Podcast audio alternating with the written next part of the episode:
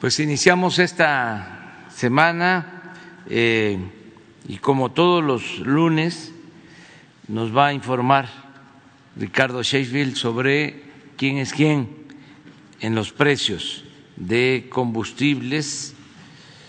Eh,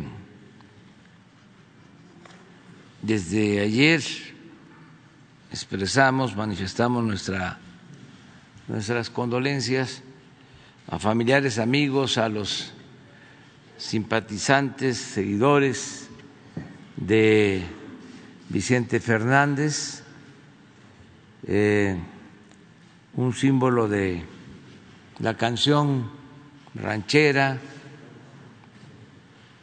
un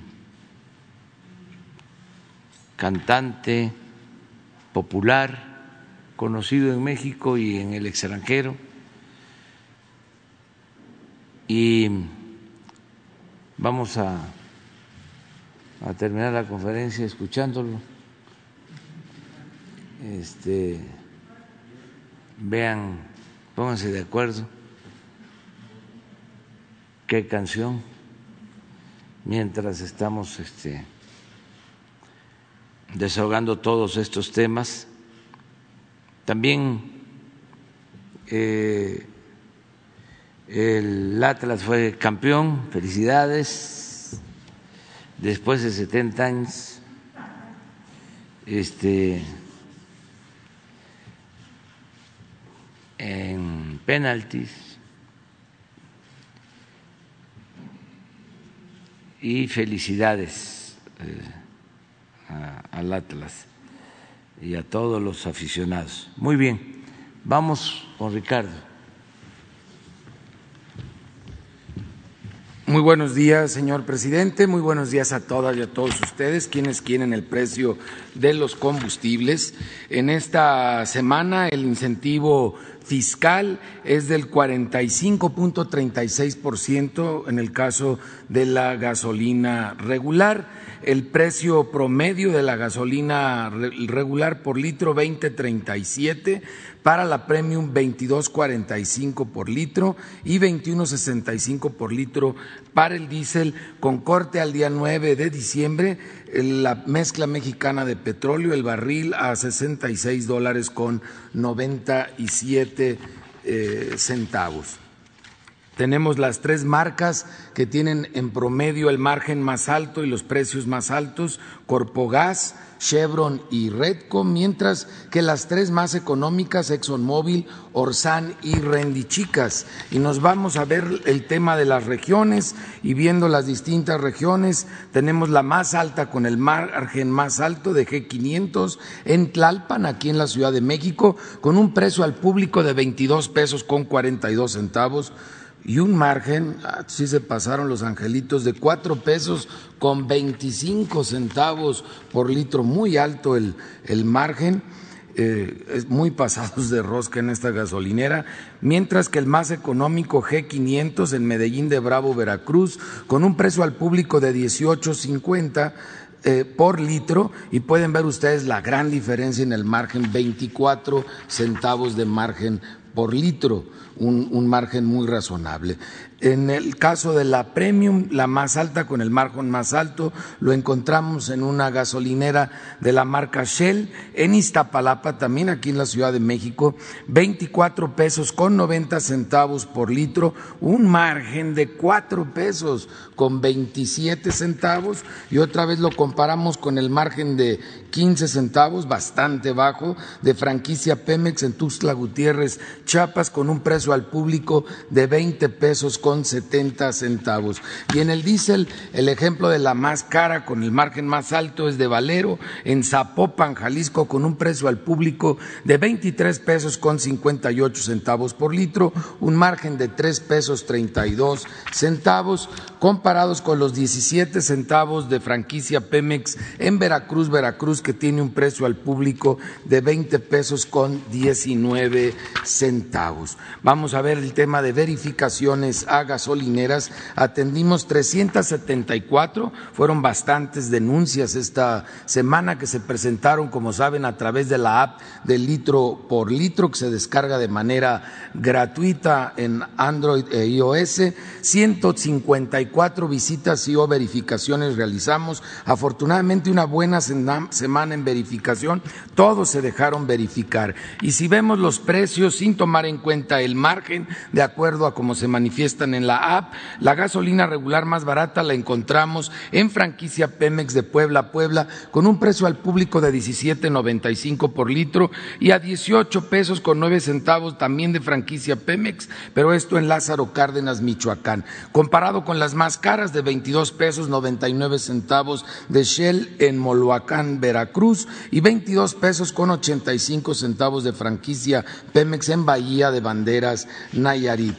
En el caso de la gasolina premium, la más barata, 19.50 por litro de franquicia Pemex en Veracruz, Veracruz, y 19.99 de G500 en Medellín de Bravo, Veracruz, comparado con las más caras, 24.99 de Chevron en Santa Ana, Sonora y 24 pesos 87 centavos de franquicia Pemex en Talpan de Allende, Jalisco. Esta de Talpa ya se había calmado otra vez, andan con precios muy altos. Hubo un tiempo en que cada mes estaban apareciendo y otra vez estos señores se nos vuelven a volar. El diésel, la más barata, 19 pesos con 9 centavos de móvil en Cadereyta Jiménez, Nuevo León, y 19 pesos con 9 centavos de BP en Cadereyta Jiménez, Nuevo León también. La más cara, 24 pesos de franquicia Pemex en Chontla, Veracruz, y 23 pesos con 85 centavos de G500 en San Pedro, Mistepec, Oaxaca. Seguimos también monitoreando el tema de los eh, servicios sanitarios que le da mucha importancia al consumidor a que no cobren y los mantengan limpios. El gas LP, eh, pueden ver ustedes en la raya azul, que es el comparativo que hemos venido haciendo en pesos mexicanos del precio promedio del gas a nivel internacional, que ahora está igualado porque ha venido bajando significativamente este precio eh, en una disminución contracíclica que no se había visto hace tiempo. Y esto es con corte el día 8 de, diciembre en que el precio internacional es de 23 pesos con 19 centavos para cilindros y 12 pesos con 38 centavos para tanques estacionarios. Y estos son los precios promedio de las 145 regiones, 22 pesos 89 centavos por litro para cilindros de gas y 12 pesos con 31 centavos por litro para tanque estacionario. Seguimos teniendo ejemplos en todo el país de expendedores de gas LP que dan por abajo del precio máximo establecido, cosa que les agradecemos su solidaridad y su apoyo a los consumidores que son aliados de los consumidores en México, en el estado de Hidalgo, de Puebla, de Tlaxcala, de Guerrero, de Jalisco. Y como ejemplo Flamagás en Mineral de la Reforma Hidalgo tiene un precio al público de 11 pesos 23 centavos por litro cuando el precio de la región es 12 pesos con 55 centavos. Y también hay ejemplos en el caso de cilindros de gas en Hidalgo, en Puebla, en Tlaxcala, en Guerrero y en San Luis Potosí. Y de ejemplo de ello, Flamagás en Mineral de la Reforma Hidalgo, con un precio al público de 20 pesos 79 centavos por kilo, cuando el precio máximo en la región es de 23 pesos con 23 centavos eh, casi tres pesos de diferencia en favor del consumidor en esa región. En verificaciones de gas realizamos 811 verificaciones eh, y eh, solamente 12 tuvieron infracciones menores, 4.3% de cilindros en mal estado que se sacaron del mercado y de las 811 todas estaban cumpliendo el precio máximo, cosa que agradecemos y se evitan con ello fuertes sanciones, pero aparte también todas se dejaron verificar una semana en la cual en ambos temas, gas LP y gasolina, se permitieron verificar todas.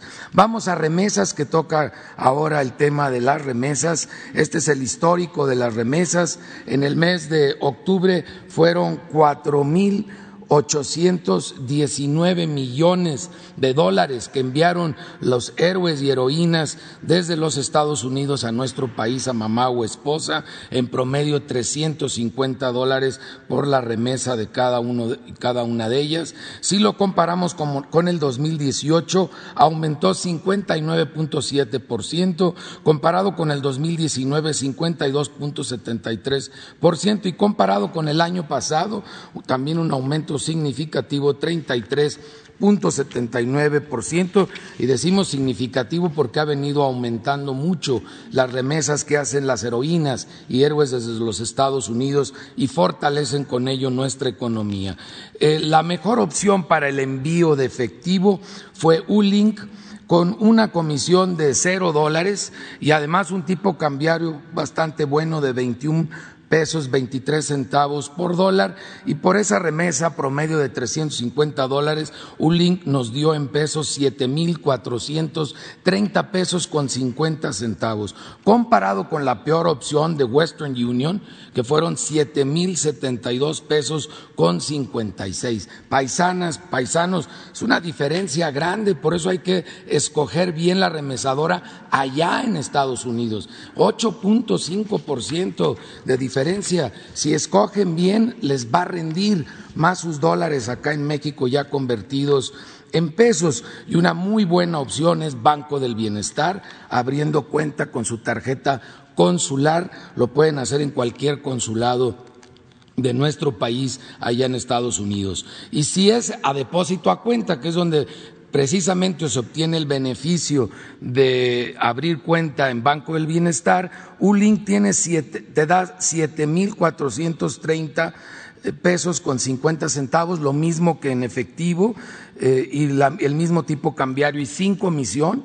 Y por el otro lado, el peor es Golden Money Transfer, que en, depósito a cuenta te está dando siete mil ciento setenta y nueve pesos con sesenta y seis centavos porque está cobrando una comisión de cuatro dólares noventa y nueve centavos y el tipo cambiario es de veinte ochenta y uno. Y aquí está donde se recibe eh, que no hubo variación, lo único que podemos comentarles que tanto allá como acá abran una cuenta de bienestar y sin lugar a duda, con esa cuenta en Banco del Bienestar y adicional, fijándose cuál es la mejor remesadora en los Estados Unidos, van a hacer que sus dólares rindan mucho. Viene un mes importante en las remesas porque muchos hacen el envío más fuerte en este mes de diciembre. Muchas gracias. Vamos.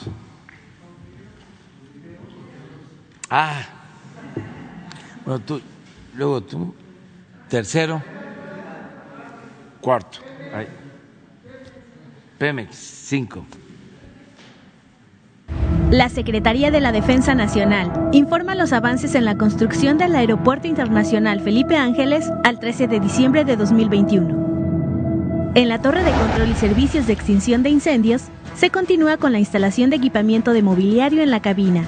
Asimismo, se termina con la instalación de antenas VHF para comunicación de aire-tierra. En el estacionamiento y terminal intermodal de transporte terrestre, se lleva a cabo la construcción de muros de cemento para la estructura de elevadores en la terminal de autobuses y las preparaciones para el desplante de columnas metálicas de cubierta de eje troncal.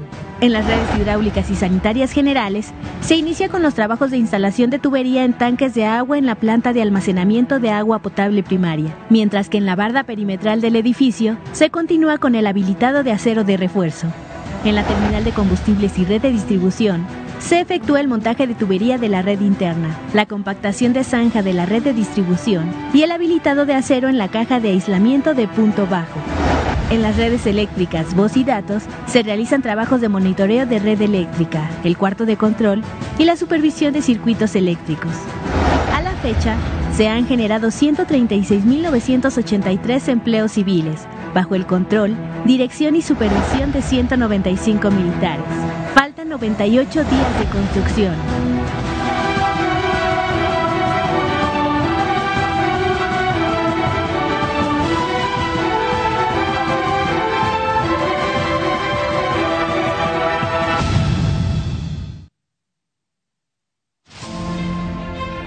Hoy es 10 de diciembre y ya se colocó el tren de intercambiadores de calor en la planta hidrotratadora de naftas. Me acompañan gerentes de la refinería de Madero, de Cadereyta, el gerente que va a estar aquí en Dos Bocas, porque esta refinería va a entrar al Sistema Nacional de Refinación y entre todas estarán integradas. Ve el reporte de esta semana. La etapa de la construcción de la refinería Olmeca ha iniciado la recepción y colocación de equipos. Esta semana arribó al puerto de Dos Bocas la embarcación Happy River, con dos reactores provenientes de Italia que se instalarán en los trenes de la planta hidrotratadora de naftas. Se llevó a cabo la descarga de estos equipos de 278.800 kilogramos de peso y se posicionaron en el área de recepción para su posterior ingreso a la refinería Olmeca. En la planta hidrotratadora de naftas ya se montaron los equipos intercambiadores de calor correspondientes al tren 1 y se recibió la sección de radiación del calentador para su maniobra de instalación. Continúa la construcción de subestaciones eléctricas en los diferentes paquetes, el armado de las cuatro torres de enfriamiento y se avanza en el desarrollo de las bases estructurales del área de efluentes. El 10 de diciembre inició el traslado desde el exterior de cinco módulos que formarán parte de la planta reformadora. Se trata del segundo embarque de este tipo y se lleva a cabo desde el muelle de Samkang, en Corea, hacia el puerto de Dos Bocas. En el área de almacenamiento, se realizan pruebas hidrostáticas en los recipientes esféricos y se trabaja en la pintura y rotulado final de los tanques, así como también se prepara el sitio para las mochetas de integración de tuberías. Continúan los trabajos de acabado y detalle en los edificios administrativos. En el cuarto de control, continúa el trabajo de obra civil en el interior y se realiza el pegado de loseta en el área de espejos de agua, así como también en la presentación y diseño de la maqueta de exhibición. Se inició el montaje de los 780 kilómetros de en los racks de integración, que conectarán las plantas de proceso a los tanques de almacenamiento. Y en el acueducto continúa el tendido e instalación de tubería para su integración.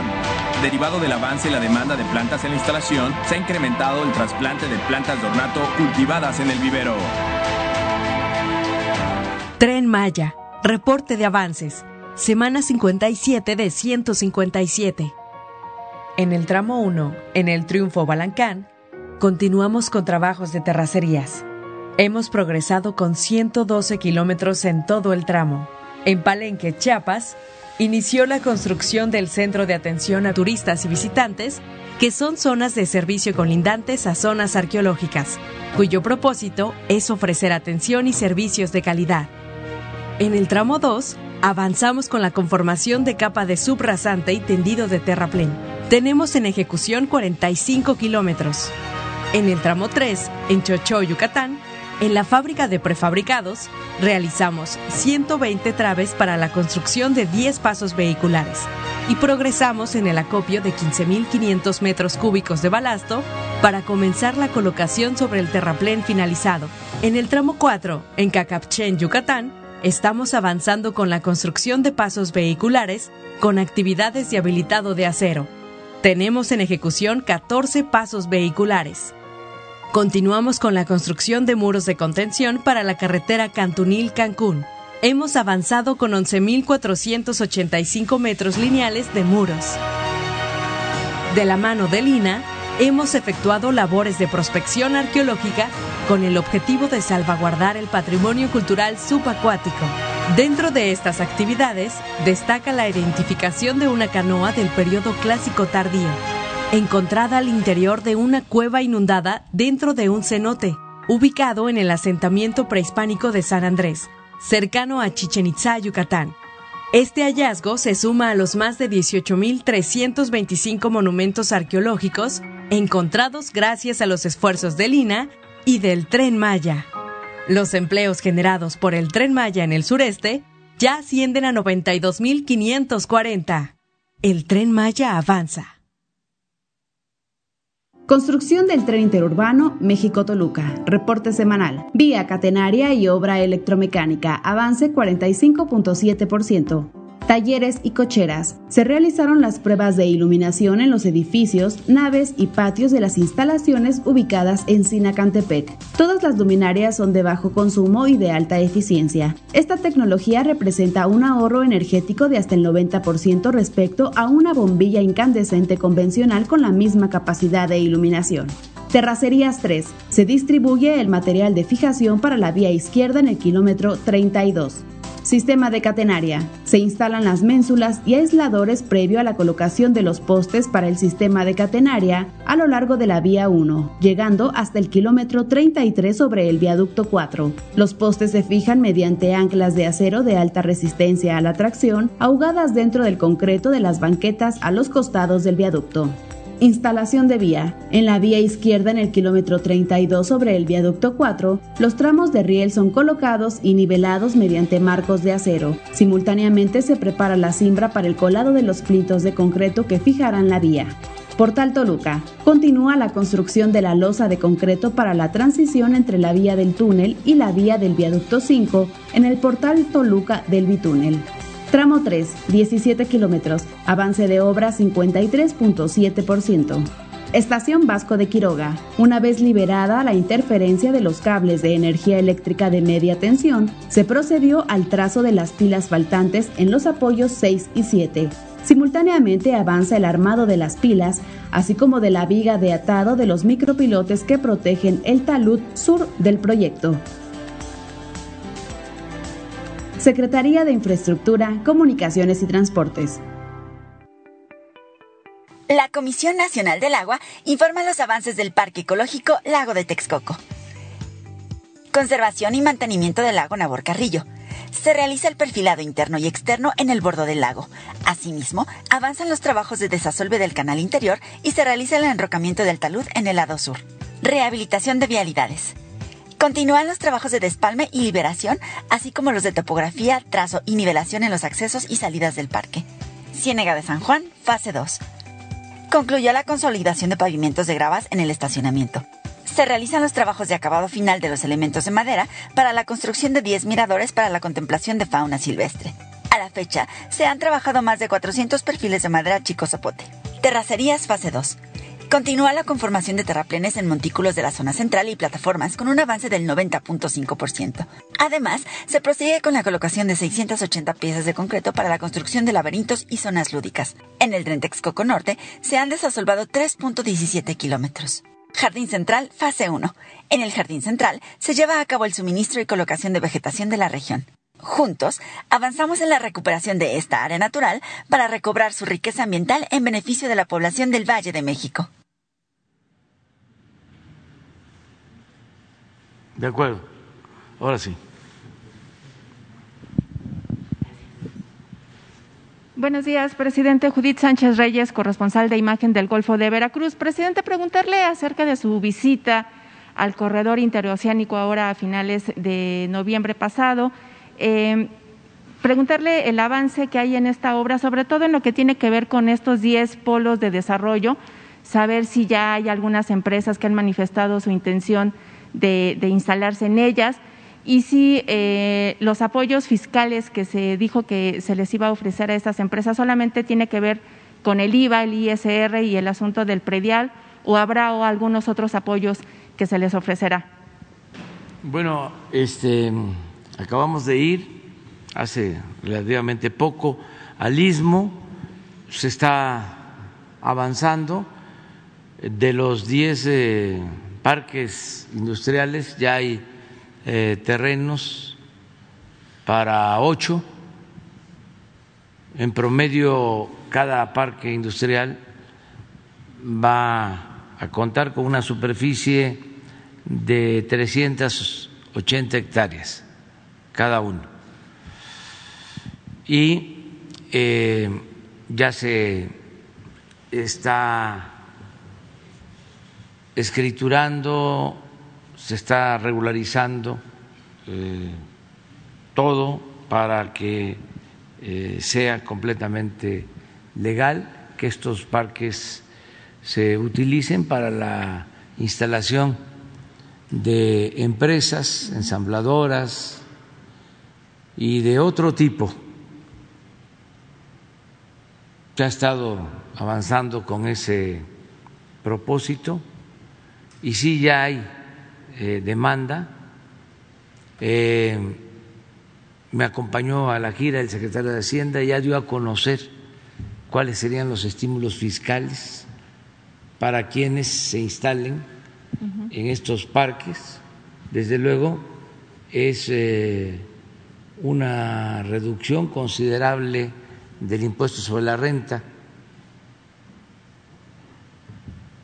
igual que como lo estamos haciendo en el norte y en la frontera sur. Aquí incluso son más los apoyos fiscales para las empresas que se instalen.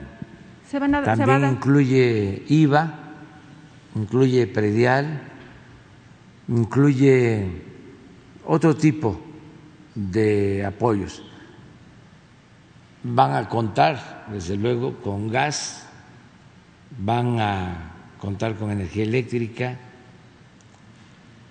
El propósito es que en todo el istmo se pueda construir una cortina de desarrollo para que en estos parques se den muchos empleos y se pueda ofrecer trabajo a quienes se ven obligados a migrar, que podamos ahí darles ocupación, darles trabajo y que no tengan que irse por necesidad a Estados Unidos.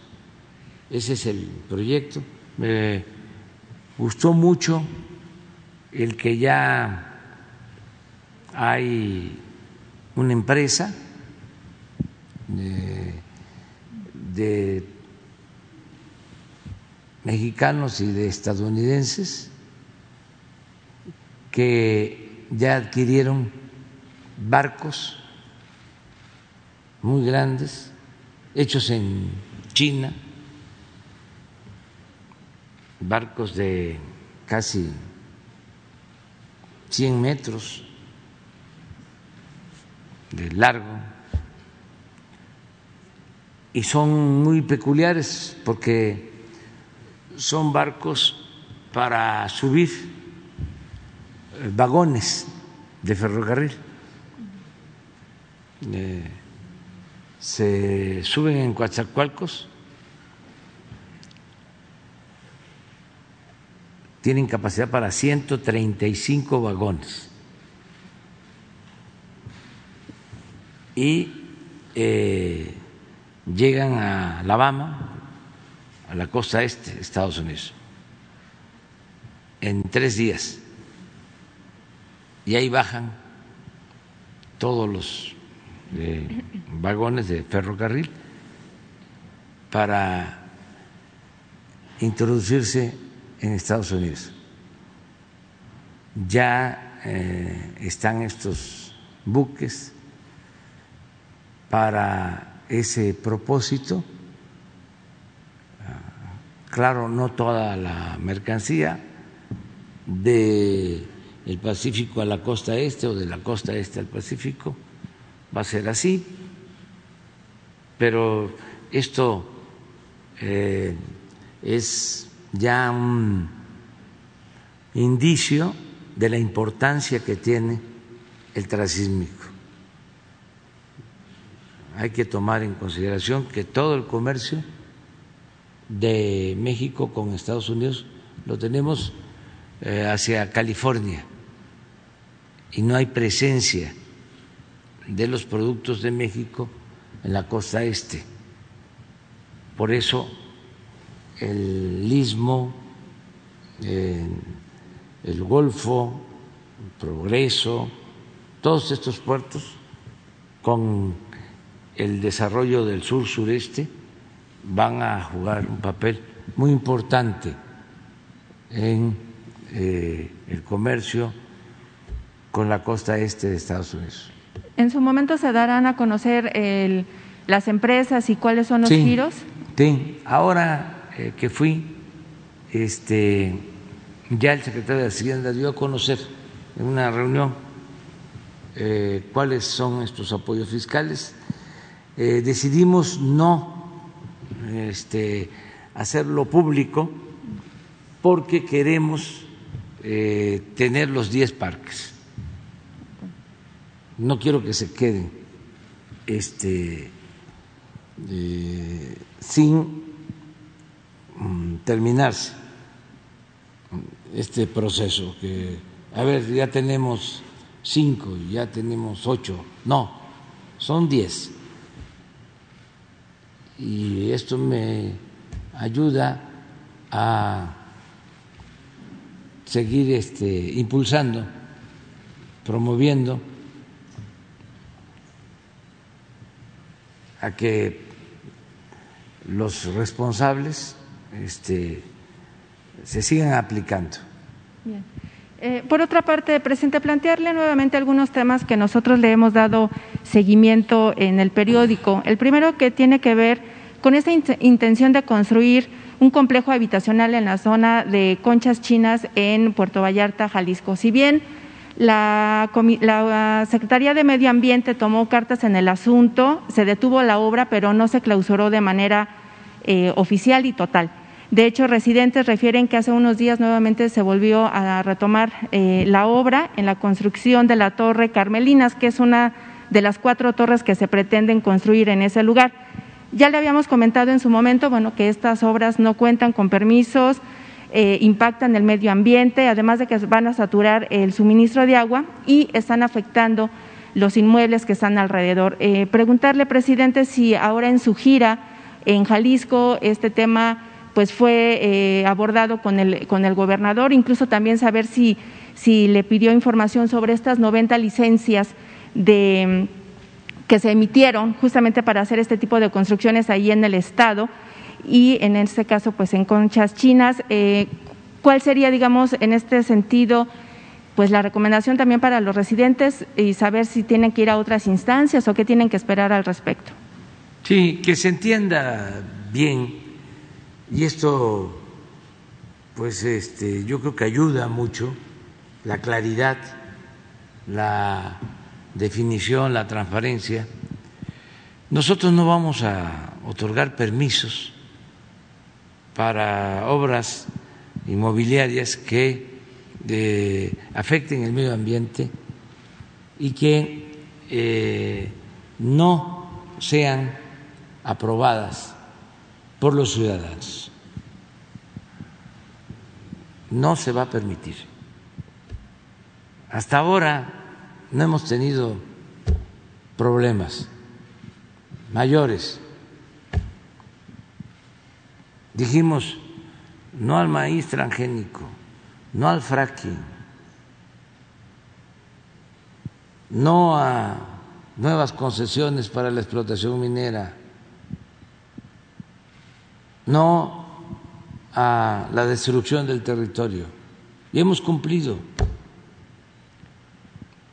Lo que pasa que pues siguen habiendo eh, estos intereses creados en lo regional, en los estados, en el país, de la época de las influencias, de la época del moche, de los sobornos, pero ya nosotros no permitimos eso. y se equivocan pensando de que ya nos vamos a ir. Bueno, este, yo espero que terminemos, pero es hasta finales de septiembre del 24 y que no se hagan muchas ilusiones, porque una de esas este triunfa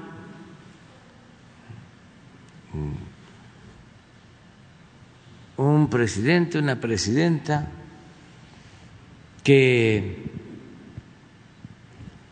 continúe con la misma política. Ya va a ser muy difícil dar marcha atrás,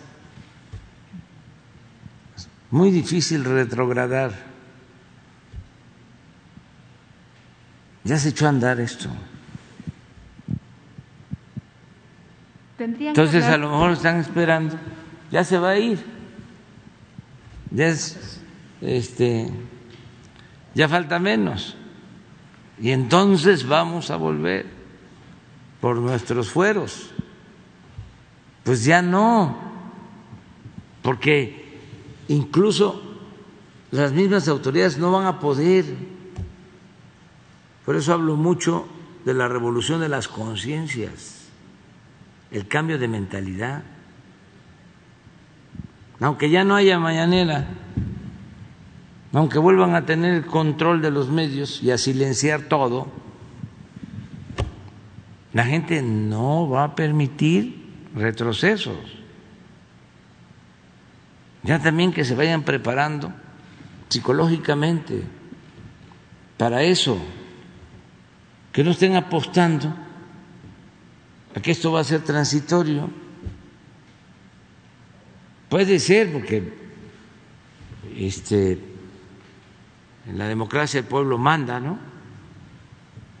Y hay que respetar, pero toco madera. Ya se están sentando las bases de la transformación y va a quedar prácticamente consumada la obra de transformación. Entonces es mejor que no arriesguen sus inversiones, su dinero, los de las empresas inmobiliarias, queriendo construir donde no está permitido. La secretaria de Medio Ambiente, María Luisa Albores, es incorruptible. Y ahorita está escuchando. Y si eh, dan permisos las autoridades locales, pero no hay el permiso de la autoridad federal y sin el permiso de la autoridad federal se piensa que pueden construir, pues no va a ser posible. Este tema entonces tendría también que analizarlo el presidente que recién tomó el cargo ahí en Puerto Vallarta. Sí, y es un buen presidente municipal pero si está muy eh, presionado y tiene que ver la federación en el asunto, por lo que corresponde a nosotros, no se va a permitir. Legalmente, sin ser este, arbitrarios. sencillamente ya no funciona el influyentismo, la este, apuesta al moche, al soborno, al conseguir los permisos este, dando mordida. Ni el que haga eso del gobierno federal y se le demuestre para afuera y eh, denunciado penalmente. Bien, presidente. En, segundo tema es el que tiene que ver justamente con la certificación de los médicos. Eh, ya le había yo comentado de esta, de esta inquietud de los médicos que se denominan por la esperanza, quienes dicen que justamente pues la certificación que emite el Comité Normativo Nacional de Consejos de Especialidades Médicas, el CONASEM, bueno, eh, aquí ya lo manifestó el, secretario Jorge este, Alcocer. Eh, comentaba que se están haciendo cambios a nivel dirección. Sin embargo, los, estos, este grupo de médicos dicen que eh, lo que está sucediendo es que los médicos que no están afiliados a este consejo no pueden ejercer la profesión. la inquietud es si en un momento dado se puede analizar la posibilidad de eh, hacer que otra instancia sea también la que pueda certificar a estos médicos, puesto que esta asociación fue creada en el 2006, en el periodo de Felipe Calderón, y ellos comentan que justamente por este tipo de situaciones que incluso ellos tenían que pagar por la certificación, pues se fue formando un monopolio. Quieren ellos saber si en un momento dado el, el gobierno federal o las instancias, en este caso de salud, tomarían en cuenta otra, otra instancia para que ellos puedan tener esta certificación y poder ejercer la profesión. Vamos a esperar la recomendación del doctor Jorge Alcocer.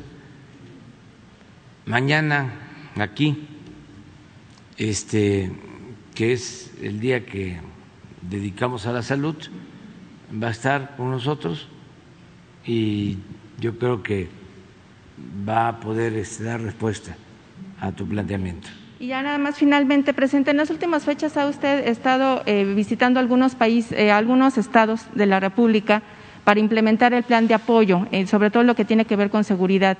Preguntarle si hay fecha, por ejemplo, para hacer una evaluación de los resultados de estas acciones que se implementaron, si se van a hacer públicas y si este plan se va a implementar en todo lo que es el, el país. Sí, básicamente es eh, reforzar en donde hay más eh, incidencia delictiva y en especial más homicidios. Se eh, seleccionaron nueve estados y estamos visitando esos estados. Solo nos falta Sonora, aunque hace relativamente poco fuimos de los nueve. ya terminamos, estaba incluido en esos nueve, en esos nueve están incluidos Chihuahua, que estuvimos el fin de semana, y Baja California, esos dos. Ya estuvimos en Zacatecas, que va bien el plan, que se instrumentó, que se eh, echó, a andar, se puso en práctica desde que fuimos, eh, por las medidas que se tomaron. Tengo información de que están mejorando las cosas en Zacatecas.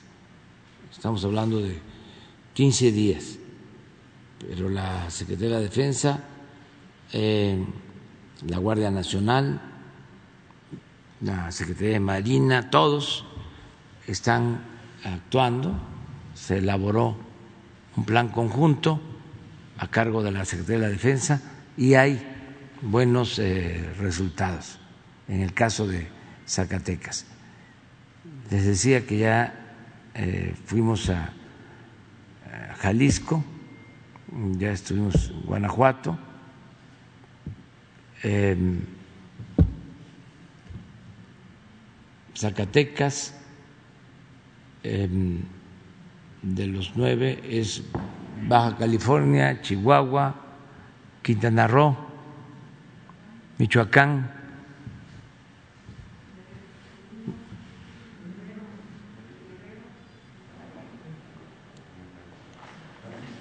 Jalisco, no, Guanajuato, y nos falta Sonora. Estamos porque este, estamos atendiendo básicamente, eh, bueno, todo, pero poniendo énfasis en homicidios. Eh, y eh, se va a seguir avanzando. Este fin de semana vamos a, a tener una reunión con gobernadores para ver temas de seguridad, de protección civil y otros asuntos. Esta reunión se va a llevar a cabo en Villahermosa, Tabasco, el jueves de esta semana. Nos vamos a, reunir. Eh, hay bastante coordinación, trabajo conjunto con los gobiernos estatales y municipales.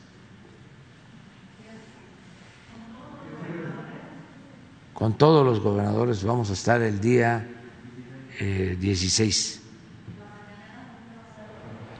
Al día siguiente, el jueves va a ser aquí.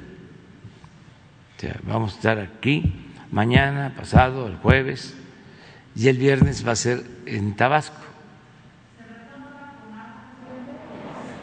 También va a haber una reunión de la CONAGO, nada más que Eh, esa reunión la hacen los gobernadores, que es su asociación, y este, yo espero que se pongan de acuerdo y a mí me están invitando a, a una comida y voy a asistir a esa comida con los gobernadores el jueves. En el programa está esas reuniones y la comida. ¿Tú? Ah, nada más ayúdenme, ¿no? Porque luego se me olvida. Después tú. Y luego Pemex. Buenos días, Procurador Presidente. Fátima Ramírez del canal Despertar Político Redes Sociales. El Gobierno federal, junto con la sociedad civil, tienen bajo su control los Centros de Integración Juvenil, que es una asociación civil de participación mayoritaria estatal dedicada a brindar tratamiento a las personas con adicciones. El Estado es propietario mayoritario y lo que aporta es el recurso. Este año se destinaron a los centros 828 millones de pesos del sector salud. Esta asociación es autónoma y es regida por una Asamblea General de Personajes de la sociedad civil, quienes son los que tienen bajo su control la administración. De acuerdo a información de transparencia, el 90% del presupuesto se destina a sueldos y prestaciones de los funcionarios. Además, al no ser completamente parte del Estado, las plazas son de libre designación. El recurso restante, un 9%, se invierte en las licitaciones y adjudicaciones directas, como limpieza y vigilancia. Incluso, una de las empresas que ha sido mayor beneficiada fue acusada ante la Secretaría de Fusión Pública por falsificar documentos. Por otra parte, la población se queja porque las instalaciones no son suficientes. Solo se cuentan con 106 centros de prevención y 11 unidades de hospitalización en todo el país. Además, se cobra el acceso al tratamiento si no se tiene seguro social y se niega a brindar el servicio de hospitalización si la persona no ingresa por su propia voluntad. Lo que está ocasionando que la población no tome como alternativa las instituciones del Estado y busque o sea obligado a pagar un tratamiento privado exponiéndose a la población a caer en clínicas o anexos que operan ilegalmente. Presidente, ¿tenía conocimiento del tema y qué sentido tiene seguir apostando por ese tipo de figuras jurídicas de asociación que tiene completa discrecionalidad en el ejercicio del presupuesto, a pesar de que el Estado es quien los está financiando? Pues está interesante lo que planteas, porque es lo que no hemos este, promovido, porque estas eh, asociaciones no sé si sea el caso, no quiero hacer un juicio eh, sumario, no quiero adelantarme a ya calificar ¿no? lo que está haciendo esta asociación, pero eh, se tiene que buscar que el Estado se haga cargo de estos servicios, que no se entreguen concesiones, subvenciones, este, que se asuma la responsabilidad del Estado. Es como lo de las guarderías que privatizaron sin este cuidado y el Estado pues es responsable porque es el que da las concesiones y además entrega el dinero. Y no hay eh, cuentas claras ni buen servicio. Mañana va a venir Hugo López Gatel. Si tiene que ver esto con salud, tiene que ver, él va a traer una explicación sobre lo que estás denunciando aquí para este, atenderlo, si te parece. Un segundo tema, presidente. Eh, agradecerle primero la intervención que tuvo y reconocer que el Instituto Nacional de Antropología e Historia ha aceptado a trámite el análisis para considerar a las momias de Guanajuato como monumentos históricos muebles. También ha iniciado una serie de estudios para analizar el estado de conservación de las momias y así evaluar las próximas exhibiciones, aunque el representante regional confirmó el deterioro de 117 momias. Es grato saber que tenemos un presidente que se preocupa por la conservación de nuestro patrimonio cultural. por lo que queremos compartirle que el presidente municipal de Guanajuato sigue con la intención de lucrar con las momias y de utilizarlas para justificar la construcción del centro comercial. El INA, hasta el momento, ha optado por reservar su opinión acerca del proyecto y del uso adecuado de los usos de los cuerpos áridos. El proyecto que incluye el centro comercial, el nuevo museo y el estacionamiento se contempla construir en un inmueble que fue donado por Ferrocarriles Nacionales de México al municipio. En la donación, presidente, el municipio se obligó a destinar el inmueble exclusivamente para servicios públicos o educativos, así como contar con la autorización previa de la Secretaría de la Función Pública si quisiera dar un uso diverso al inmueble. De hacer lo contrario, la donación estipula que el bien mueble y sus mejoras revertirán en favor de la Federación. Por otra parte, el, representante de la UNESCO en México alertó que Guanajuato podría perder la calidad de ciudad patrimonio de la humanidad en caso de insistir en levantar el museo al reconocer que las obras nuevas podrían modificar el valor universal excepcional de la ciudad. Por ello, presidente, pedimos que se exhorte a la Secretaría de la Función Pública para que informe si el Ayuntamiento de Guanajuato requirió dicha autorización y analice si un centro comercial cumple con lo estipulado. Muchas gracias. Sí, hay que este, revisar el caso y sí, la Secretaría de la Función Pública y el INA que este, emitan eh, su opinión y que nos digan qué procede. Y hay que cuidar el patrimonio eh, artístico, cultural de México, defenderlo, porque eso es lo que nos da nuestra identidad. Por eso México es este, excepcional en el mundo es un país extraordinario por sus culturas y su pasado histórico. Entonces se tiene que, cuidar. Y eh, hay quienes piensan nada más en el negocio. Esto de los centros comerciales eh, es algo que proliferó muchísimo. Es un modelo de desarrollo urbano, como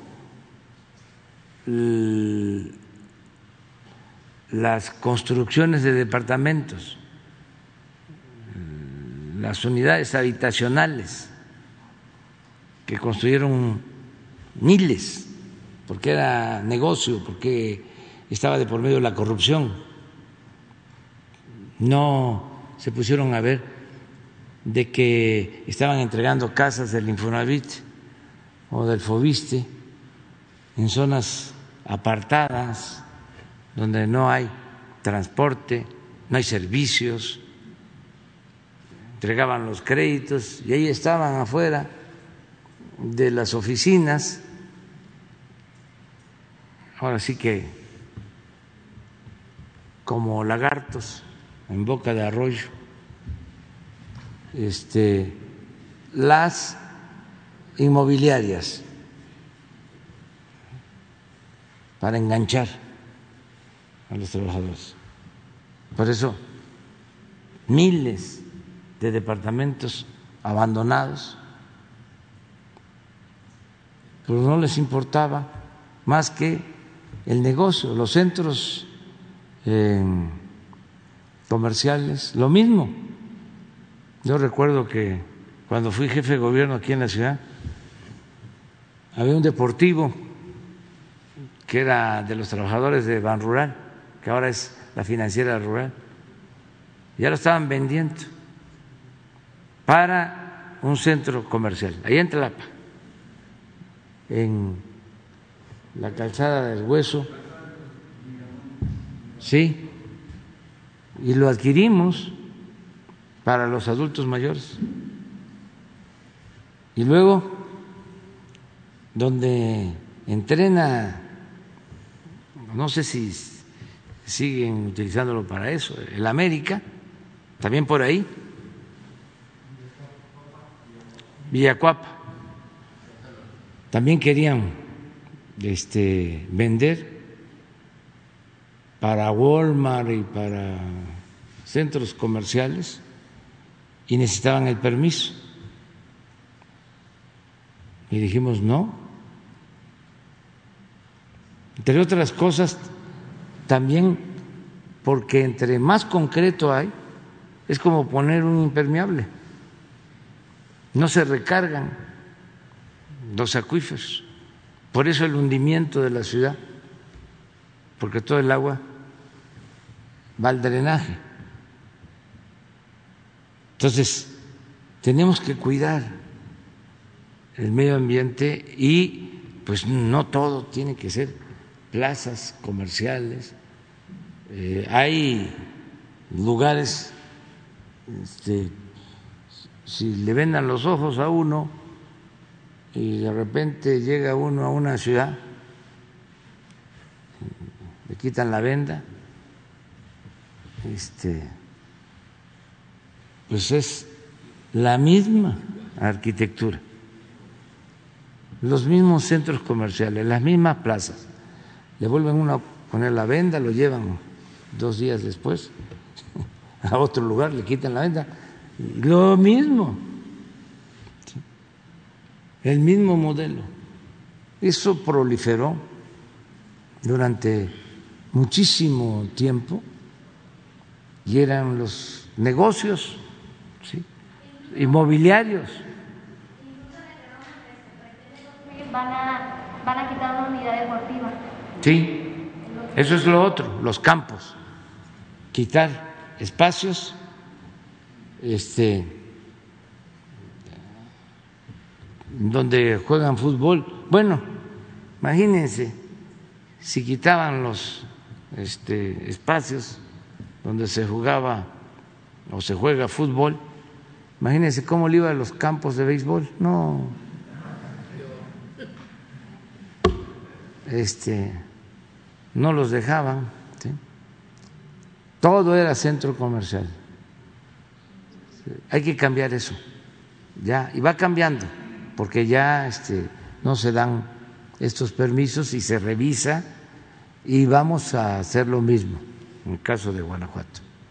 Respetuosos de la soberanía del municipio y del Estado, pero eh, como es patrimonio mm, cultural de eh, todos, Guanajuato es una de las ciudades más bellas de México, una ciudad colonial bellísima, Fíjense que antes se llevaban la riqueza minera, se llevaron muchísimo en la época de la colonia, mucho, mucho, pero dejaban algo. Estas ciudades, ¿no? Guanajuato, San Luis, Zacatecas.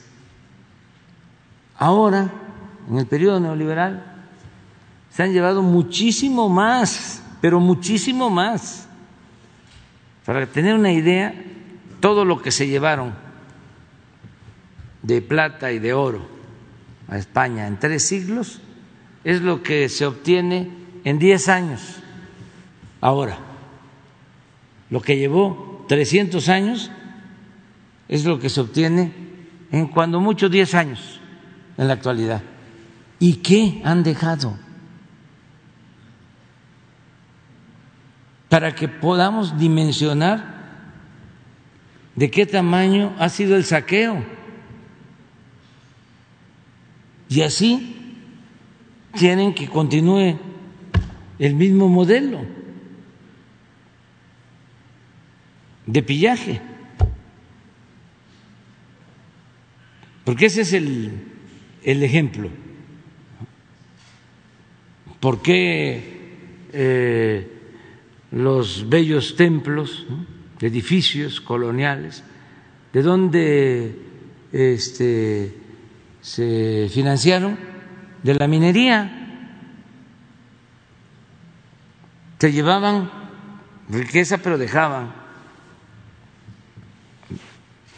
beneficios. Ahora Nada. Nada. O sea, ¿dónde está? este, las nuevas ciudades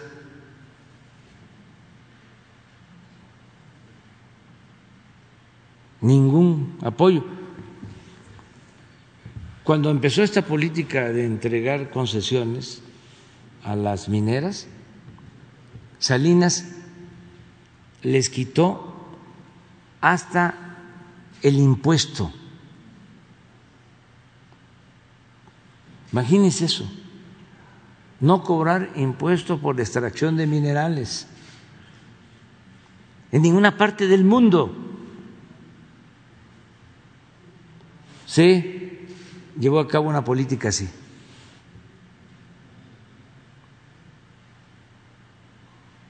Es hasta ahora, hace relativamente poco, seis años, ocho años, que pagan un impuesto por la extracción de minerales.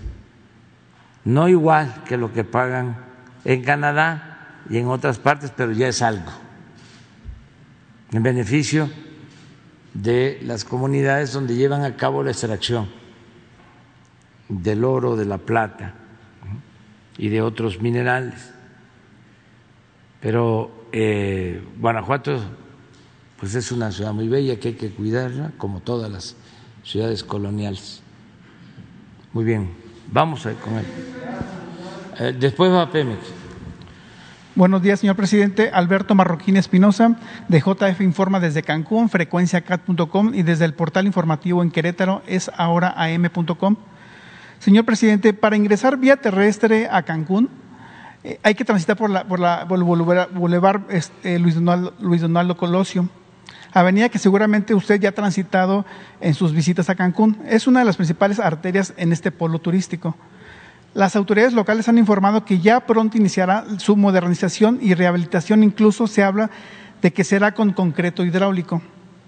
El, el proyecto será a cargo del gobierno municipal, la, la SCT del gobierno federal y Fonatur que por cierto hace una semana renunció el delegado allá en Cancún por presuntos actos de corrupción. ¿Usted nos podría informar exactamente cuándo arrancará esta obra? Se dice que el próximo año, pero no se ha especificado cuándo, además de que en Quintana Roo y sobre todo en Cancún, piensan que esta obra será utilizada con tintes electorales al haber, al haber elecciones el próximo año en Quintana Roo. Incluso en Cancún hay, un enojo por parte de los turistas que visitan este destino por la mala condición de esta, de esta vía principal, ¿no? ¿Usted nos podría informar algo al respecto, señor presidente? Pues ya te ganaste la primicia, este, porque sí vamos a este, mejorar esa avenida Colosio, que es la principal y que está en muy mal estado. Este, totalmente destruida y ya hicimos el compromiso de eh, rehacerla y va a ser eh, en efecto con concreto hidráulico, eh, cuidando que también se rehabilite el drenaje, los sistemas de agua. Es una obra que vamos a hacer conjuntamente el gobierno del Estado y el gobierno federal. Les voy a explicar que también eh, se va a hacer un puente para resolver el problema de vialidad en la punta de la zona hotelera de, de Cancún. Vamos a invertir en general alrededor de 10 mil millones de pesos. Eh, ¿Por qué vamos a hacer esto? Bueno, porque Cancún le ha dado mucho a México, le ha dado muchísimo al sureste en los momentos más difíciles, cuando no había trabajo en el sureste, el único lugar, el único sitio en donde la gente tenía posibilidades de trabajar en el sureste era en Cancún, porque por el turismo se mantuvieron tasas de crecimiento muy altas en Cancún y en toda la Riviera Maya. Y mucha gente de Oaxaca, de Chiapas, de Tabasco, de Campeche, de aquí de la Ciudad de México, de otros estados, se fueron a buscarse la vida allá este, y salieron adelante. Eh, entonces se le debe mucho a Cancún.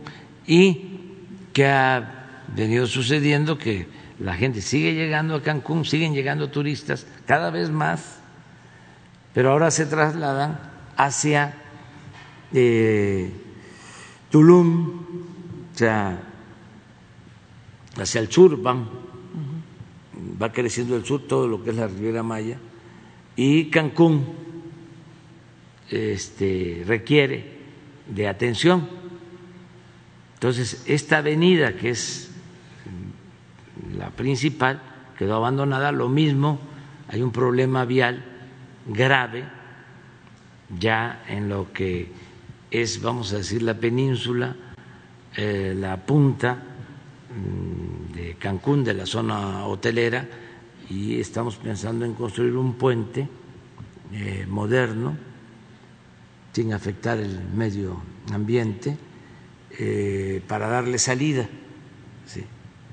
y que no se hagan estos embotellamientos que ya son este, pues insoportables porque en estas épocas que hay mucho turista se padece bastante. ¿Y cómo vamos a financiarlo? Va a aportar el, el gobierno del Estado. ¿Y saben qué va a aportar? Básicamente unos terrenos en Tulum. A ver, ¿no tienes un plano? a ver si tienes el, puede ser que en el del tren Maya, eh, en, Tulum eh, hay un crecimiento también que queremos ordenar y queremos proteger eh, el área donde está la zona arqueológica, dos zonas arqueológicas para que no las invadan y que tengan espacios para que este, se puedan visitar. Y ya son muchísimos los visitantes de, de la zona arqueológica de Tulum. Y junto está relativamente cerca, está un aeropuerto de la Marina y junto tiene también terrenos el gobierno del Estado. Entonces, vamos a convertir eh, toda esa área en un parque eh, de cultura, de recreación, eh, ecológico. No se va a permitir ninguna construcción, es para que la gente pueda este, tener su parque, van a ser como eh, 300 hectáreas, más lo que tiene ahora la zona arqueológica. Y así como este parque, vamos a tener otro en Calquiní, de más de dos mil hectáreas. Y también aprovecho para informar que ya en esta semana firmo el acuerdo para el rescate de la Sierra de San Miguelito en San Luis Potosí. Este, también área eh, nacional protegida eh, vamos a dejar eh, muchos parques eh, con áreas protegidas para cuidar el medio ambiente y para el disfrute de la gente. Pues es aquí. Bueno, aquí está Cancún. Esta, esta es la obra. este, es el Boulevard Colosio y eh, un puente eh, de varios kilómetros para ir a la punta y sacar este, turistas y transeúntes este, por esta nueva vía y la rehabilitación del el Boulevard Colosio. La aportación, hablo de como de 10 mil millones. El avalúo que se hizo por parte de Hacienda, y aquí está la zona de Tulum, ya esta zona está saturada, este, llegan miles de turistas, que además es un puerto maya bellísimo. Y eh, queremos protegerlo y además ampliarlo. Entonces, aquí así, por aquí, está el aeropuerto de Marina que son como 80, 100 hectáreas. Y junto, el gobierno del Estado tiene también como 150. El caso es que son como 300 hectáreas que vamos a unir a la zona arqueológica. Y va a ser un parque. Y queremos bardearlo para protegerlo y le queremos llamar el Parque del Jaguar. Y va a ser eh, para caminar y para bicicleta. Eh, entonces, nosotros le vamos a pagar al gobierno del Estado, o esa es la aportación del gobierno del Estado, mejor dicho, para esta obra. Nosotros vamos a poner el resto. Si eh, estos terrenos que están valuados como en 2.500 millones de pesos, porque esta zona es este, ambicionada, ambicionada, y andan como chombos. Bueno, es que no se sabe qué es chombo, eso es maya, chontal, pero es sopilote ahí andan, ¿no? este, queriéndose apoderar de todos estos terrenos. Entonces vamos, este, ya se hizo el avalúo, son como 2.500 millones, es una aportación del gobierno del Estado. Nos entendemos bien con el gobernador, aceptó y ahora voy eh, de este fin de semana al próximo y ya vamos a suscribir acuerdos para empezar la construcción del bulevar y este, también del puente. Muy bien, muchas gracias, señor presidente.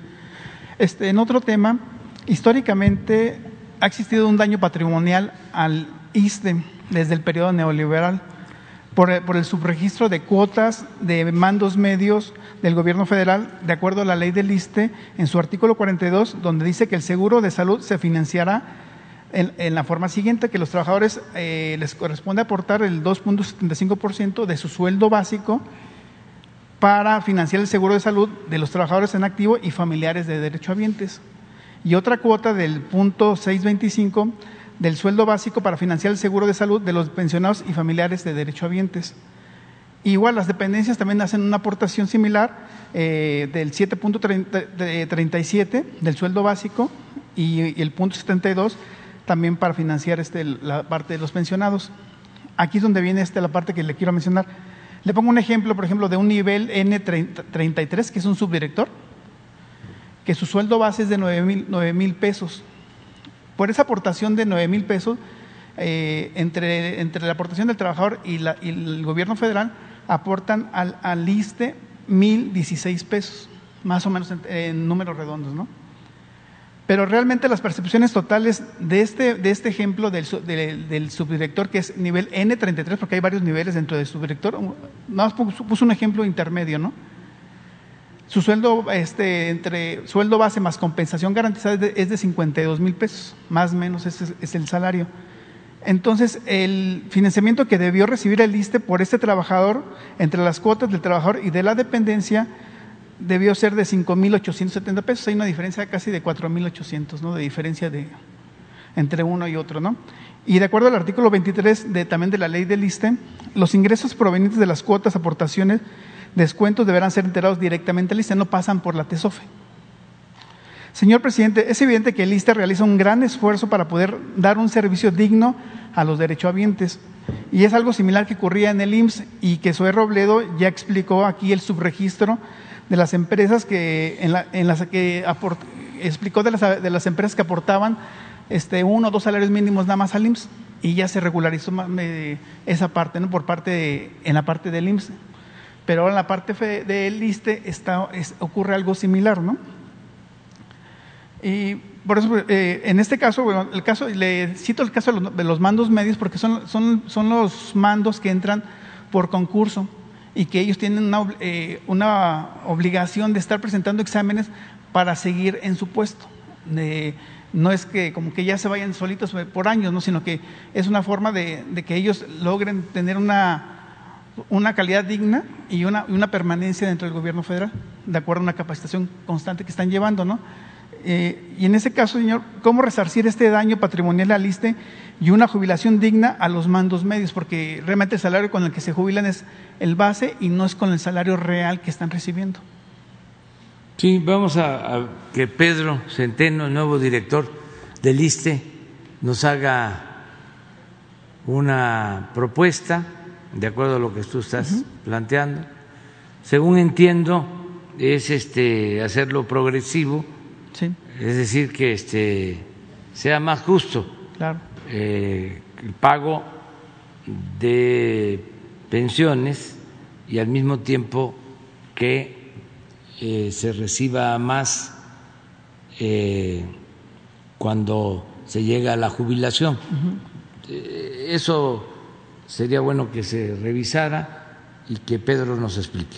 Okay. Si te parece. Sí, gracias, señor presidente. Y en otro tema nada más, eh, con motivo de, su próxima reunión eh, con los gobernadores, en Querétaro el gobernador Mauricio Curi solicitó a sus 481 funcionarios su, su declaración 5 de 5 y afirmó que con esta acción Querétaro se convierte en el estado más transparente y rendición de cuentas a nivel nacional. Eh, quienes presentaron esta declaración fue la de declaración patrimonial, de intereses, situación fiscal y penal, además de un examen antidoping. Este, y, año con año se va a hacer este ejercicio, obviamente para evitar eh, que haya funcionarios corruptos que estén buscando algún ingreso adicional, ¿no? Señor presidente, señor presidente, ¿qué opinión le merece tal acción del gobernador Mauricio Curi? Mm, bien, buena, apoyo esa este, decisión del gobernador Curi de Querétaro. Eh, hay que tener este, mucho cuidado para que no haya corrupción. Eh, eso significa el 90% de un buen gobierno, el que no haya corrupción, el que el presupuesto, que es del pueblo, se maneje con honradez y que se acabe de una vez y para siempre el vicio, eh, la mala costumbre de ver en los cargos públicos la oportunidad para enriquecerse. El servicio público es eso, servicio público, es para servir al pueblo.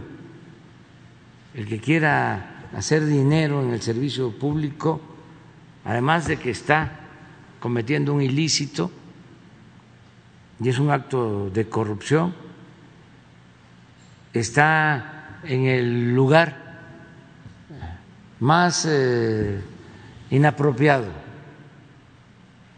Se puede hacer y también de manera lícita dinero en el sector privado. Se pueden hacer negocios lícitos el sector privado, pero en el sector público los únicos negocios que deben de interesar a los servidores públicos son los negocios públicos. Esto lo tenemos que convertir en hábito, porque por eso se cayó en la crisis de México. La crisis de México se originó por la corrupción y es, lo he dicho, lo más dañino que existe. Es la peor de las plagas, de las pandemias. Es peor que cualquier eh, pandemia, mm, que cualquier calamidad, la corrupción.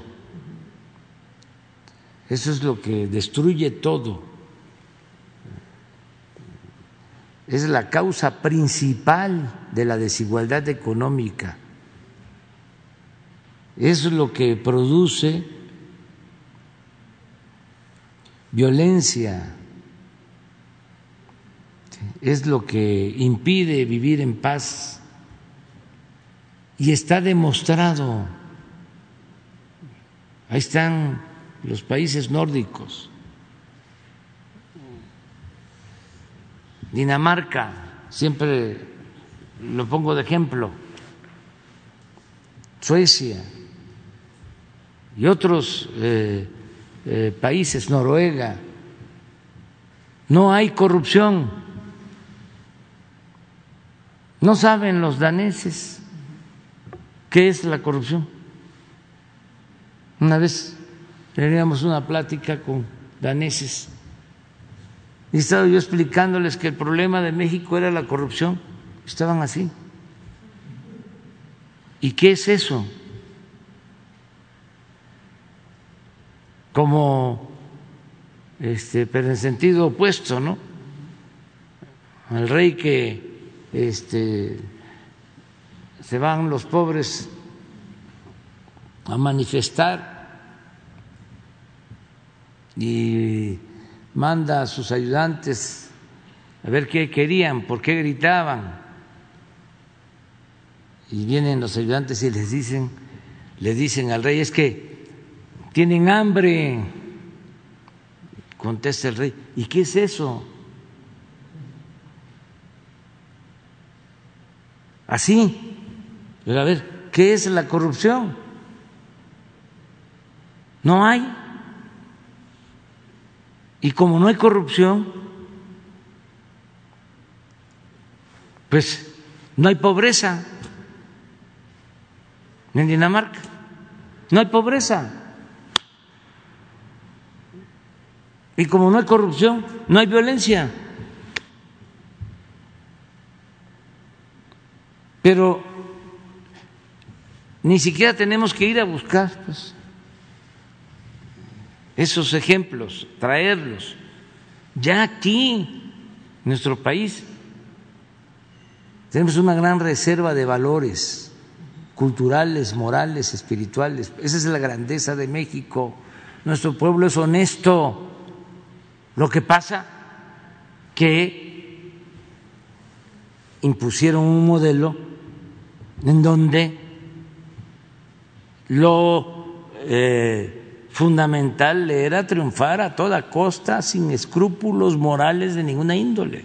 Lo fundamental era robar y no importaba cómo lo hacían. Era eh, el individualismo, el afán de lucro, lo material, pérdida de valores. Afortunadamente, como eh, somos herederos de civilizaciones y de culturas que vienen de lejos, con muchos valores, pero no de 500 años para acá, no, de diez mil años para acá, hasta nuestros días, de esas civilizaciones, de esas culturas, se heredaron valores que son los que nos han mantenido eh, como país eh, con esperanzas, con futuro, a pesar de las calamidades, a pesar de temblores y de inundaciones y de malos gobiernos y de la corrupción. Esto que estamos hablando, imagínense cuántos saquearon. Cuando iba yo a entrar al gobierno, me dijo uno de los que me iba a entregar el gobierno, de los de arriba, ¿y cómo le va a hacer? Le digo, mire, es tan eh, rico nuestro país por su pueblo y sobre todo tiene tantos recursos naturales que ustedes no lograron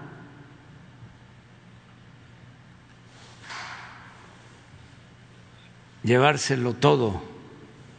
Y con, los, con lo que nos dejaron, con eso vamos a sacar adelante a México. Porque es tanto, tanto, que se esmeraron en saquear y vaya que robaron y todavía hay recursos naturales, hay muchas riquezas y lo más importante, un pueblo extraordinario, heredero de esa cultura de la honestidad. Entonces, por eso, este, todo lo que se haga por acabar con la corrupción en México es fundamental. Cualquier decisión de ese tipo, como la del gobernador de Querétaro, es bien vista. Y así muchos gobernadores ya están actuando este, con austeridad y sin permitir la corrupción. Ya hay ejemplos de gobernadores que están entrando, están haciendo ajustes y se están este, terminando eh, los lujos en el gobierno me hablaba antier en la noche el gobernador de Baja California Sur. Y este me decía de dos casas del gobierno. Una lujosísima este no sé si ya lo dio a conocer y si no pues ya me adelanté pero es él el de la iniciativa y él este, lo decidió, pero va a rentar una de estas casas de lujo, creo que en 600 mil pesos mensuales. Y esos 600 mil va a ser para un municipio cada mes. Ahí son cinco municipios. Este, es Mulegé, Loreto, Comondú, La Paz y Los Cabos. Entonces, este, cada mes le tocan los 600 mil a un municipio, los va a entregar y que la gente diga qué va a utilizar. Y tiene otra casa que dice que aparte de las oficinas, habitaciones, pero de mucho confort. Y está evaluada, yo creo que esta está en Los Cabos, como en 30 millones. Y hay una calle en Los Cabos que este, es la principal y no tiene pavimento. Entonces este, le dije, ¿por qué no la rifas? Y nosotros ayudamos en la lotería, que es una casa en Los Cabos, este, muy lujosa, y el dinero lo aplicas en la construcción de la calle. A ver si antes de que terminamos nos dicen, es una calle muy famosa, que tenemos el compromiso nosotros de pavimentarla, pero sí, este, él aporta esa cantidad, nosotros le damos el resto y ya se usa. Pero así ya los gobernadores, este, este es el maestro Víctor,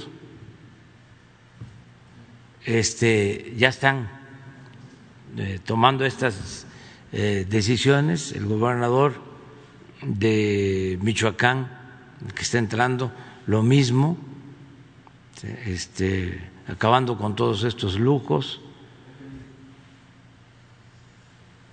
Tiene un nombre muy, este, no, muy peculiar el nombre, pero bueno, ahora que pero eso eh, sí lo celebro. Y por último, nada más agradecerle la visita del procurador Ricardo Sheffield a Querétaro y también cuando nos visita Querétaro, señor presidente. Vamos a ir, vamos a ir. Ya me invitó el gobernador Curi, voy a ir, más que este, podamos. Muchas gracias. De acuerdo. A ver, van Pemex, pues, y luego tú. Ah, tú entonces, espérate, es que él, él dice que fue primero. Sí. muchas gracias, presidente. Primero en tiempo, primero en derecho.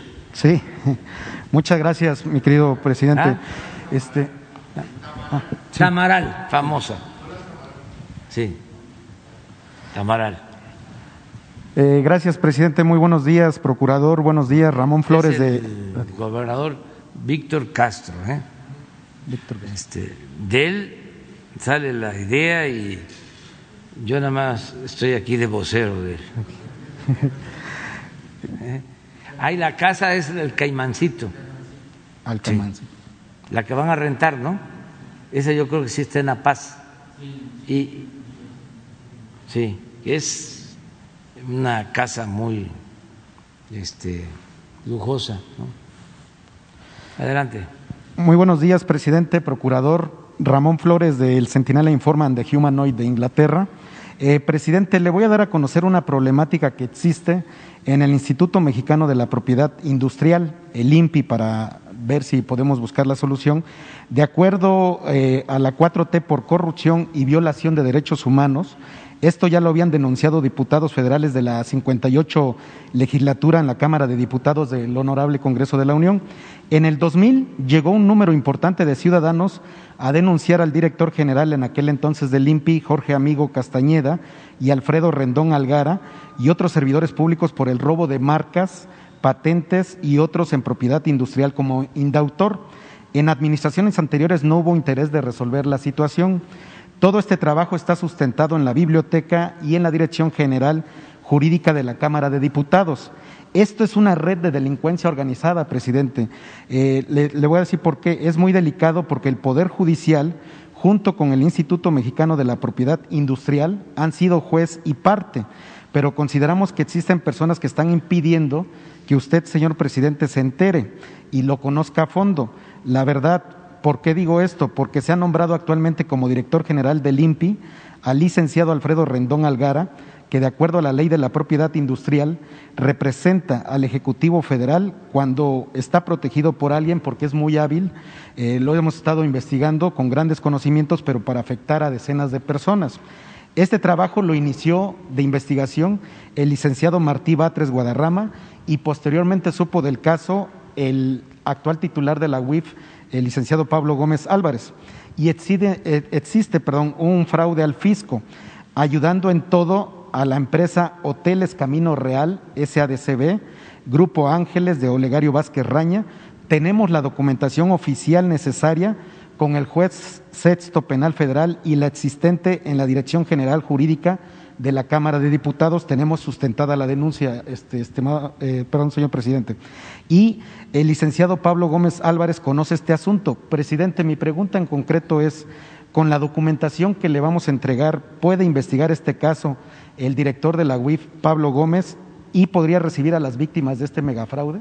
Sí, que Pablo Gómez reciba la información y eh, que reciba a los afectados.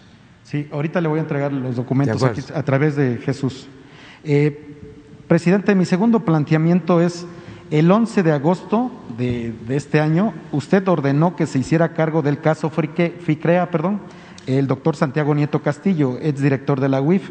Se presentó información desde el 2014 de actividades por parte del interventor gerente nombrado por la Comisión Nacional de Bancaria y de Valores con un activo de 7.100 millones de pesos sin intereses.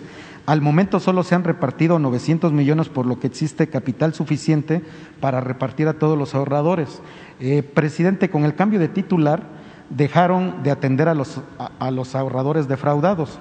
¿Les podría recibir el nuevo titular para que se le haga justicia a los ahorradores de FICREA? Sí, también es Pablo, ¿no? Sí, es con el. Sí con el fiscal. De acuerdo. Ok. Y ya nada más por último, mi, eh, perdón, señor presidente, este, eh, tenemos un caso eh, aquí muy grave. presidente Morelos sustrajeron a una niña de, dos años que está en grave riesgo, de nombre Amalia, me pidieron que no diera yo a conocer el, el apellido, y la legislación en Morelos establece que la mamá primero tiene que demandar ante un juez la custodia del menor antes de que denuncie o la atiendan en la Fiscalía Estatal.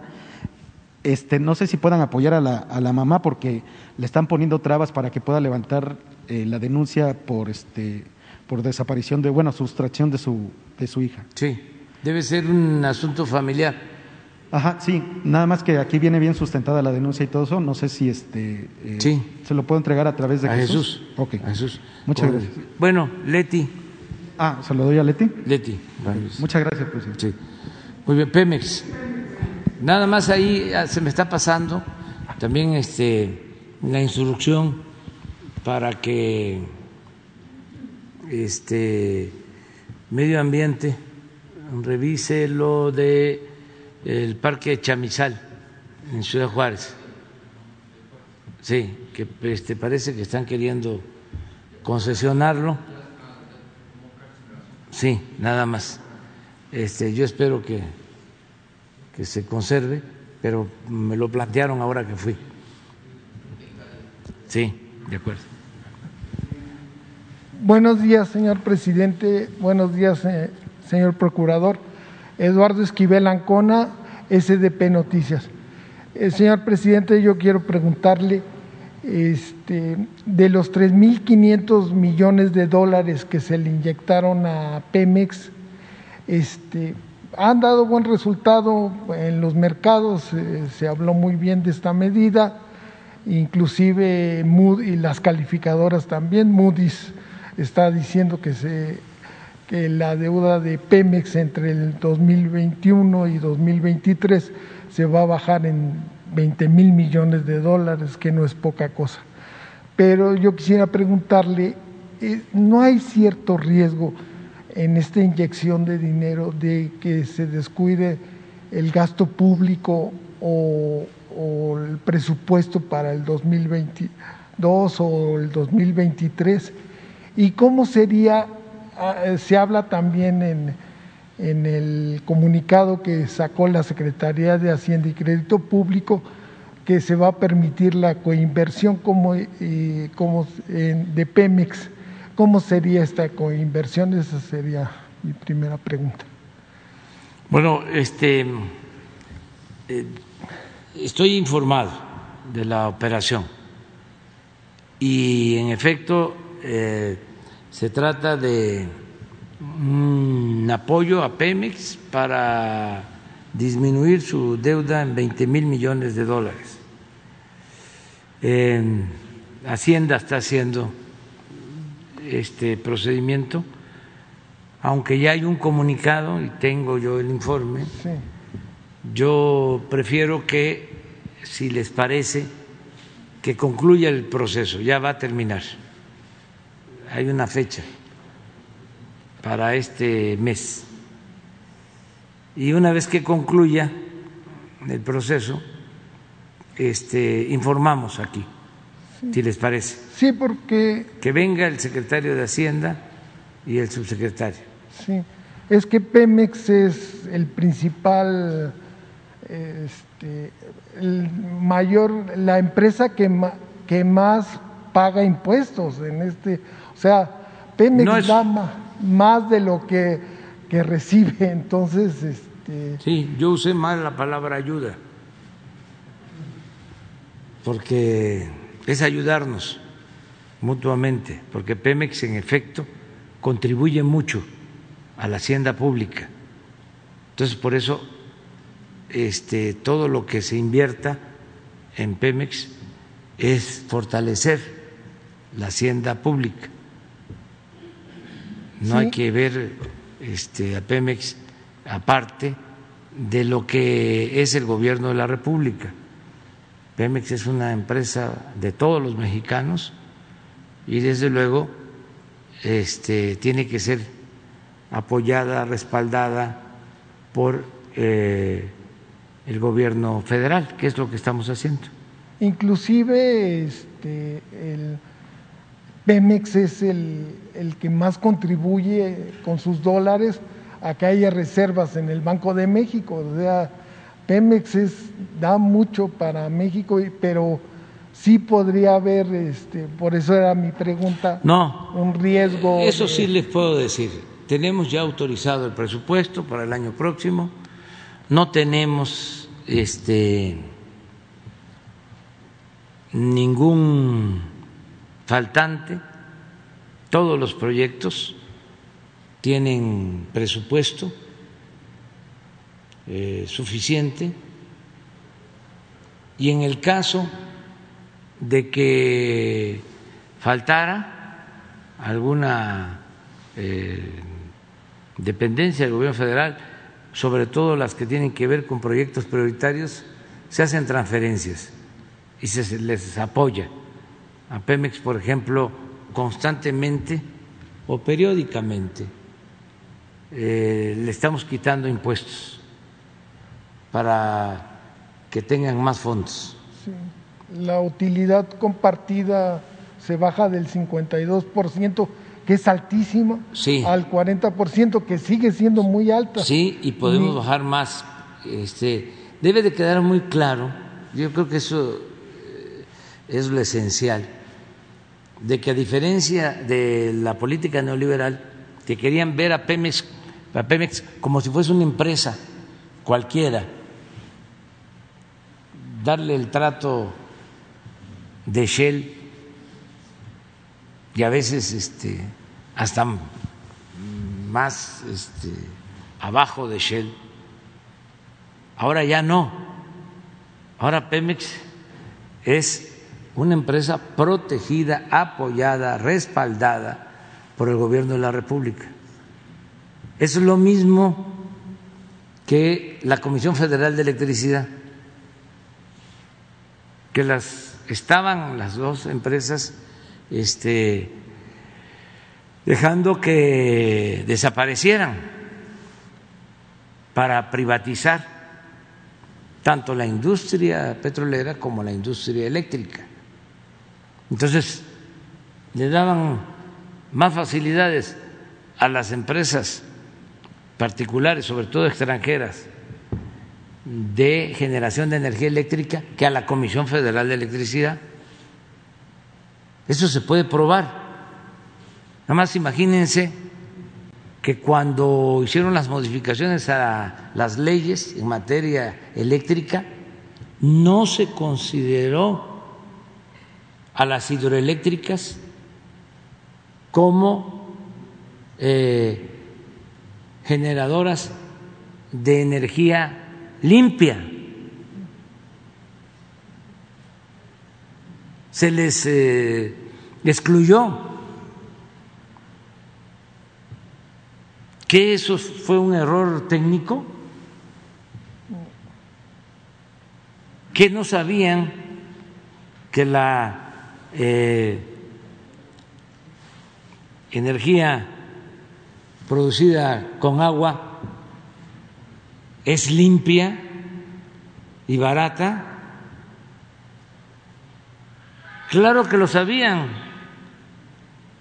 ¿Por qué las eh, dejaron hasta el final para que despacharan? Para darle preferencia a las particulares. Entonces, eso es lo que ya cambió y les cuesta mucho trabajo. Deberían de estar este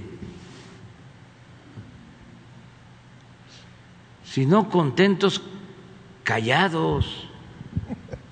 O sea, por todo lo que hicieron, por todas sus fechorías. Y sin embargo, insisten en seguir con estas prácticas completamente injustas. ¿Cómo es posible, repito, que una empresa, una corporación económica, comercial, pague menos luz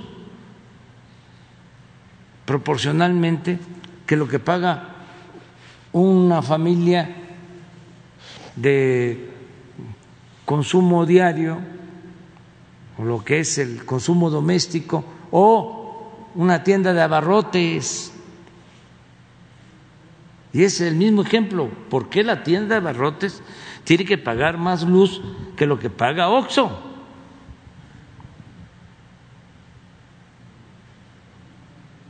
¿Por qué? ¿Por qué el de la tienda, el tendero, tiene que desconectar sus neveras, sus refrigeradores? Porque si no el recibo de luz le llega altísimo y los de OXO tienen alumbrado día y noche sus establecimientos porque no pagan lo mismo. ¿Y eso es justo? Y ante eso, el argumento bueno es que esas eran las reglas. ¿Es legal? Sí. Es legal, pero es inmoral. Y es legal porque ustedes, que tenían muchas influencias, modificaron las leyes para su beneficio y abusaron. Entonces, ya no más actitudes ventajosas, que haya justicia y no hay problema con nadie, es nada más, vamos a que todos ayudemos y no estemos pensando nada más en nosotros. A ver, es mi empresa, ya hice el gran negocio, ya bendigas al gobierno. A precios elevadísimos. Por 40 años,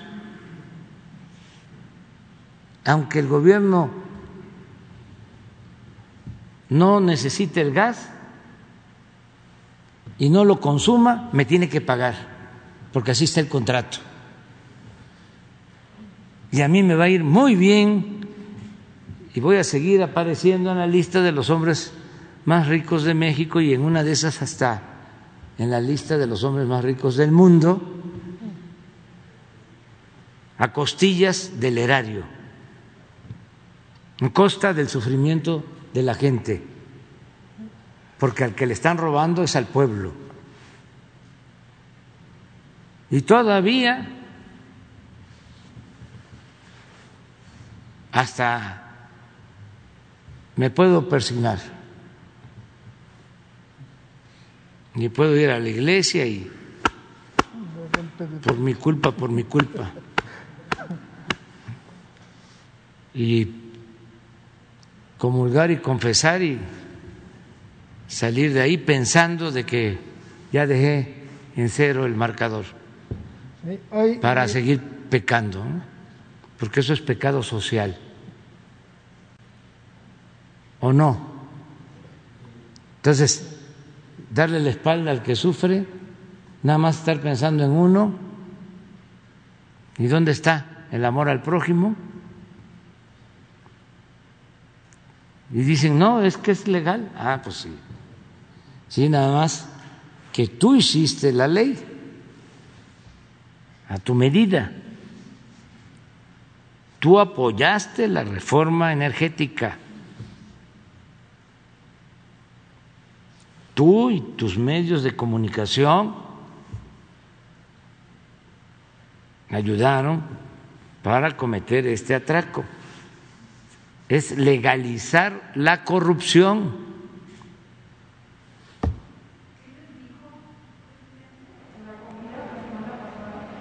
¿De qué? Sí, no así, pero sí lo dije, sí lo dije.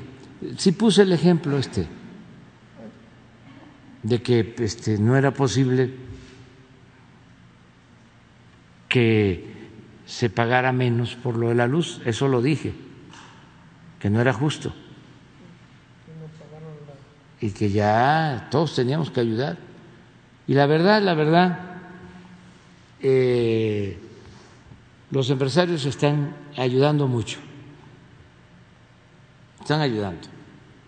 Y hay algunos que se arrepienten y me están hasta ofreciendo disculpas. Nada más que por dignidad no puedo este, decirlo pero eso habla muy bien de ellos, muy bien. Entonces me imagino que... Ofreciendo disculpas no en mi caso, sino como representante del pueblo por mi investidura, este, por abusos que se cometieron y quieren este, ayudar, este, es decir, quieren tener otra vez participación con el compromiso de actuar con rectitud y con integridad. Entonces quedamos en que el secretario de Hacienda viene e informa sobre esta operación. Y, sobre la coinversión, ¿cómo va a ser? Me imagino También, que, va a ser mucho menos desventajosa para Pemex como era antes, ¿no? Sí, y hay cosas que este, se tienen que mantener, los convenios, con las empresas, llegamos al acuerdo de que no se van a, cancelar, aun cuando no hay inversión, que sería un motivo para cancelar las concesiones. No lo vamos a hacer, porque lo que queremos es que se animen y que inviertan, que si ya tienen esos convenios, pues que este, inviertan. Hay campos eh, petroleros que les entregaron con mucho potencial, pero tienen que invertir y no lo han hecho, porque están vendiendo eh, acciones de los campos, nada más porque ellos tienen la concesión, entonces no hay nada de inversión, pero ya están llevando a cabo operaciones, están vendiendo eh, concesiones o acciones de concesiones hasta empresas de otros países. Este, que nosotros no tenemos ningún problema porque este, aquí pueden venir a invertir de todos los países. Pero una empresa que tenía una concesión para la explotación petrolera asociada con otra empresa mexicana de un campo petrolero con mucho potencial, la empresa estadounidense vendió las acciones a una empresa rusa. Y fíjense cómo en esto de los billullos no hay tanta diferencia política o ideológica. El dinero los une. Bueno. Este, una, en una segunda pregunta sobre este, el Tratado de Libre Comercio con Europa, ¿cuándo se ratificaría? Se está negociando desde el 2016 y es fecha que todavía. Sí, estamos en eso. Este, eh, nos reunimos con los eh, representantes de la Unión Europea en una teleconferencia, hablé con ellos hace una semana y se trató de, sobre el tema y se está avanzando en las negociaciones. Lo mismo en el caso del tratado con Perú, ahí eh, estableció comunicación con nosotros el presidente Lazo del Perú y nosotros sí queremos que se firme el tratado con eh, no, no es Perú, es Ecuador, dije. Ecuador y... Presidente Lazo, sí, de Ecuador. Hay dos eh, temas ahí el que tiene que ver este, polémicos, estamos buscando resolverlos. Uno es el camarón, los productores o los que se dedican a la captura del camarón, al cultivo del camarón en México no quieren este, que haya este acuerdo porque se les va a perjudicar. Y el otro es el plátano. pero estamos buscando la forma eh, de que sí podamos firmar el acuerdo con Ecuador, pues porque eh, cuidando lo estratégico podemos ponernos de acuerdo.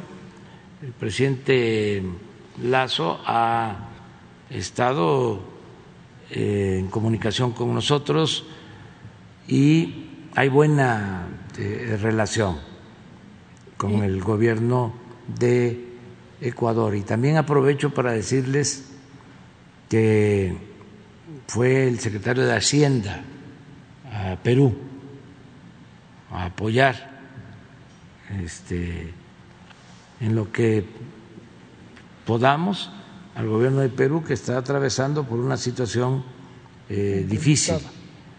Ahí eh, hay algo que vale la pena comentarlo, porque no solo es el Perú.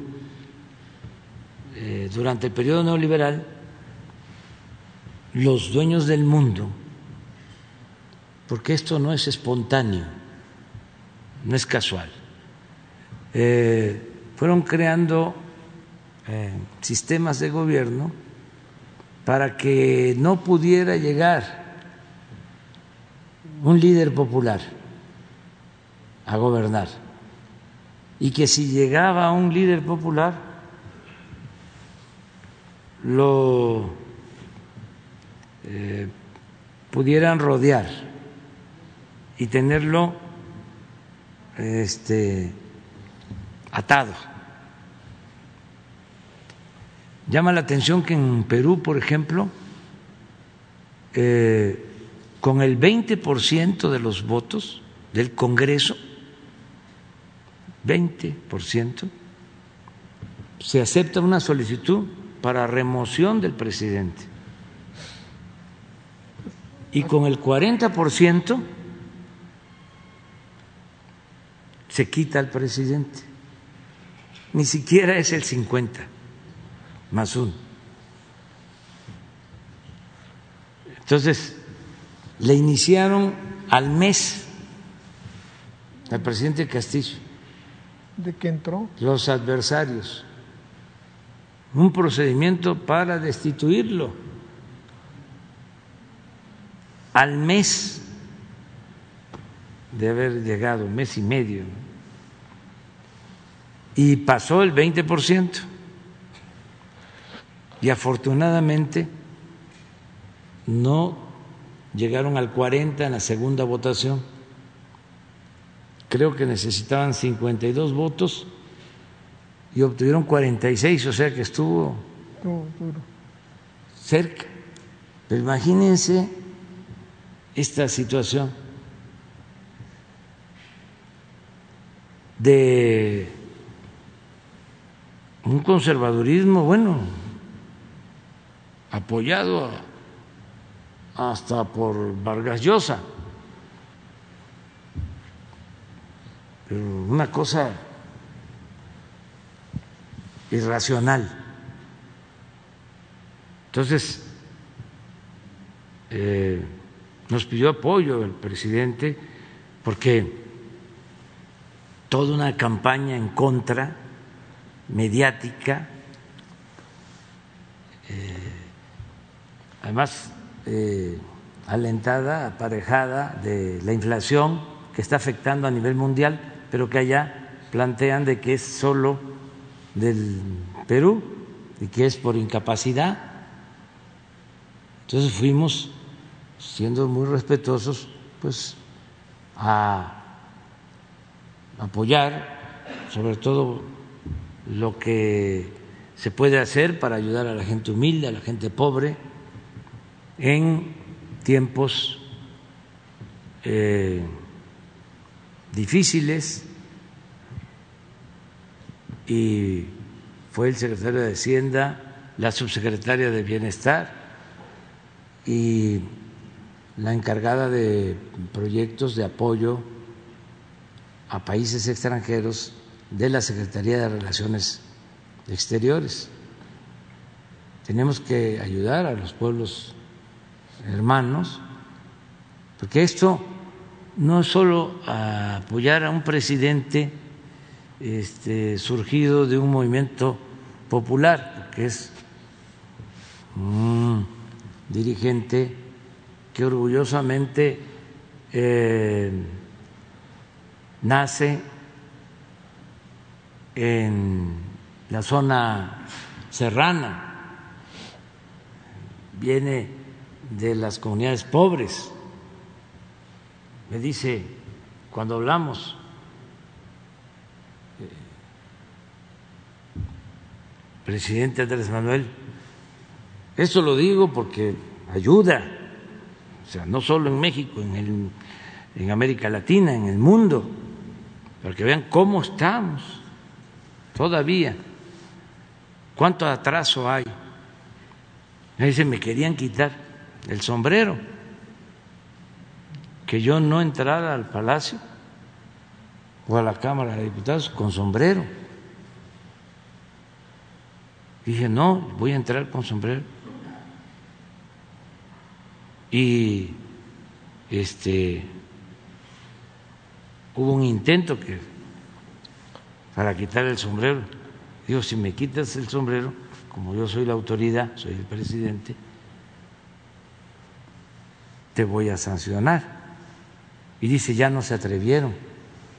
¿Pero qué cree que me hacen?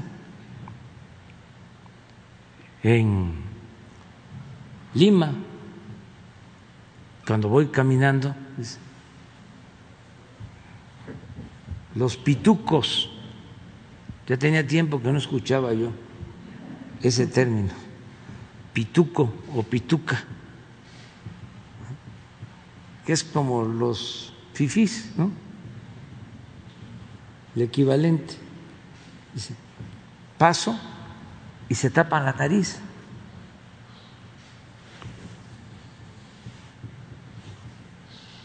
Le digo, de eso no te preocupes. Tú eres un dirigente surgido del pueblo, con mucho orgullo. Y a lo mejor te va a servir el que yo te cuente que el mejor presidente de México era un indígena zapoteco, Benito Juárez. Y las pitucas de su tiempo cuando iban al baño decían, voy al Juárez. Todo eso lo padeció el mejor presidente que ha habido en la historia de nuestro país. Entonces, eh, es algo que sirve para entender cómo es el pensamiento reaccionario, cómo es el pensamiento conservador, el clasismo, del racismo. Afortunadamente, los pueblos están levantándose. Eh, los de abajo, arriba los de abajo, que no significa abajo los de arriba, significa abajo los privilegios, abajo el racismo, el clasismo, el sentirse superior, el tener ínfulas de superioridad y entender que hay nuevas realidades. Ahora aquí en nuestro país, hace 15 días, por un acuerdo que ni siquiera es decreto, que lo emití para empujar el elefante,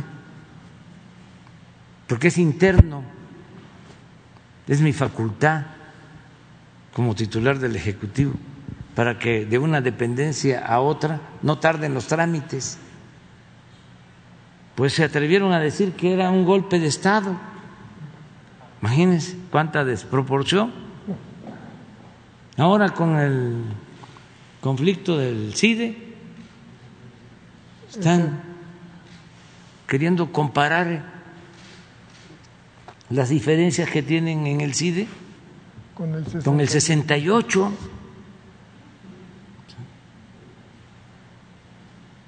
Pues es un despropósito, o sea, pero además que lo estén planteando académicos. Sergio Aguayo, los escritores del Reforma, es mucha deshonestidad intelectual, porque no se puede decir ignorancia, porque pues gente que sabe de procesos políticos, son hasta doctores en ciencia social, ¿cómo no van a saber distinguir o diferenciar una cosa con otra?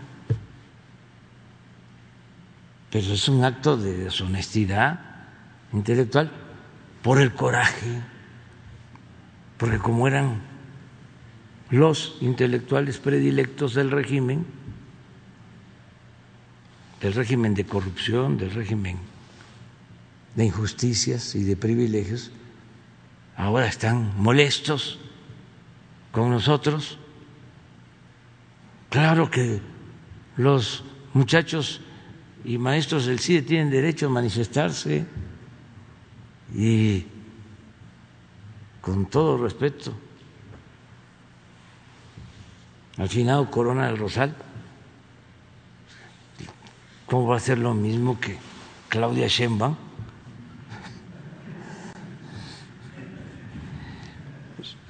Este, y con todo respeto al finado de Azordaz, no, o sea, este, no se miden, no se miden. Y que se manifiesten y que hasta le sugiero a Claudia que cuando se manifiesten los del CIDE no haya un solo policía, que no haya este, nadie que ejerzan a plenitud su derecho de manifestación. Que no haya este, eh, ninguna eh, provocación de nada, este, garantizadas todas las libertades. Y que el CONACIT siga tratando el asunto, ofreciendo diálogo, nada más, pues que no se agarren estas cosas eh, solo por las diferencias que tienen con nosotros, que se vea lo académico, que se trate, si hay problemas, lo relacionado con los maestros, con los alumnos, con el funcionamiento de este centro, pero que ya ven cuando las manifestaciones eh, en favor de las mujeres eh, que se expresaron pues con justicia o en busca de justicia, ahí se metieron oportunistas, ¿no? echar a perder causas nobles, buenas, justas, con un oportunismo eh, extremo, pero además eh, falsos, falsarios, gente que este, no está a favor de la igualdad, machistas, y defensores de posturas conservadoras de repente se vuelven este, progresistas, de avanzada, radicales, pero el fin es afectarnos a nosotros. ¿Por qué no continúan con el debate abierto en contra de nosotros? y no agarran estas causas buenas y se montan en ellas de manera oportunista. Eso no es honesto.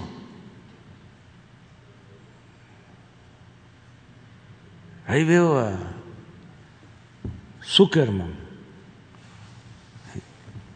también en lo mismo. Él siempre ha estado en contra de nosotros, siempre. Además, una vez me lo dijo, yo soy neoliberal. Ah, pues sigue usted su camino, que le vaya bien. O sea, es libre de pensar de la manera que quiera, pero que no eh, se eh, inmiscuyan o le den un carácter, un tinte politiquero, que al final no me habían mencionado, porque además ni conozco al director del CIDE, ni me meto en eso. Ya tengo bastante trabajo, pero ya eh, los estoy viendo venir ya. Andrés Manuel Díaz Ordaz, Safo, vámonos con Vicente Fernández. Ya. Volver, volver, volver. Yo quisiera conocer, quisiera conocer un solo artista que independientemente tener la suerte de haber nacido en este país, que ustedes lo quieran como me quieren a mí, que cuantas veces tengo la oportunidad de estar frente a ustedes me hacen sentirme no como un artista, sino como un familiar. Yo quisiera conocer también un solo artista que después de salir a un escenario como este tan imponente, de recibir su cariño, de sentir sus aplausos, no le quedaran ganas de volver, volver volver.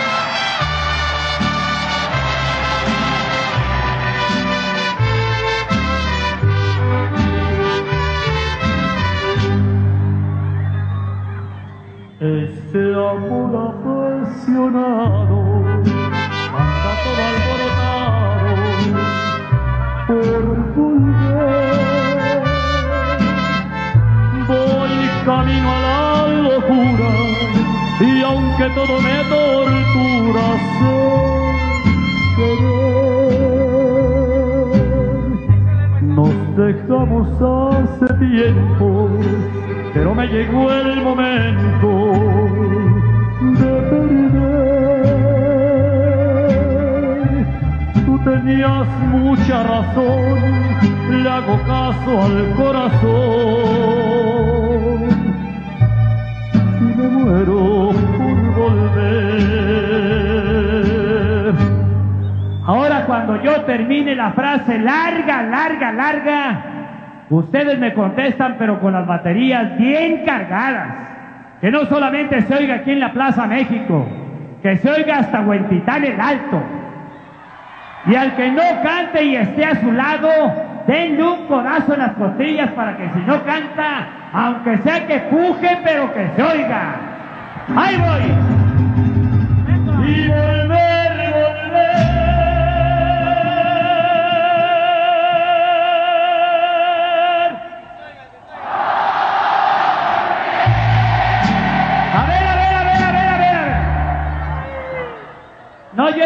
que cantara nomás así, cantar por cantar. Ya juntos no se sabe cuál canta mejor. Muchas gracias, que Dios los bendiga otra vez, pero más fuerte todavía. Y volver, volver.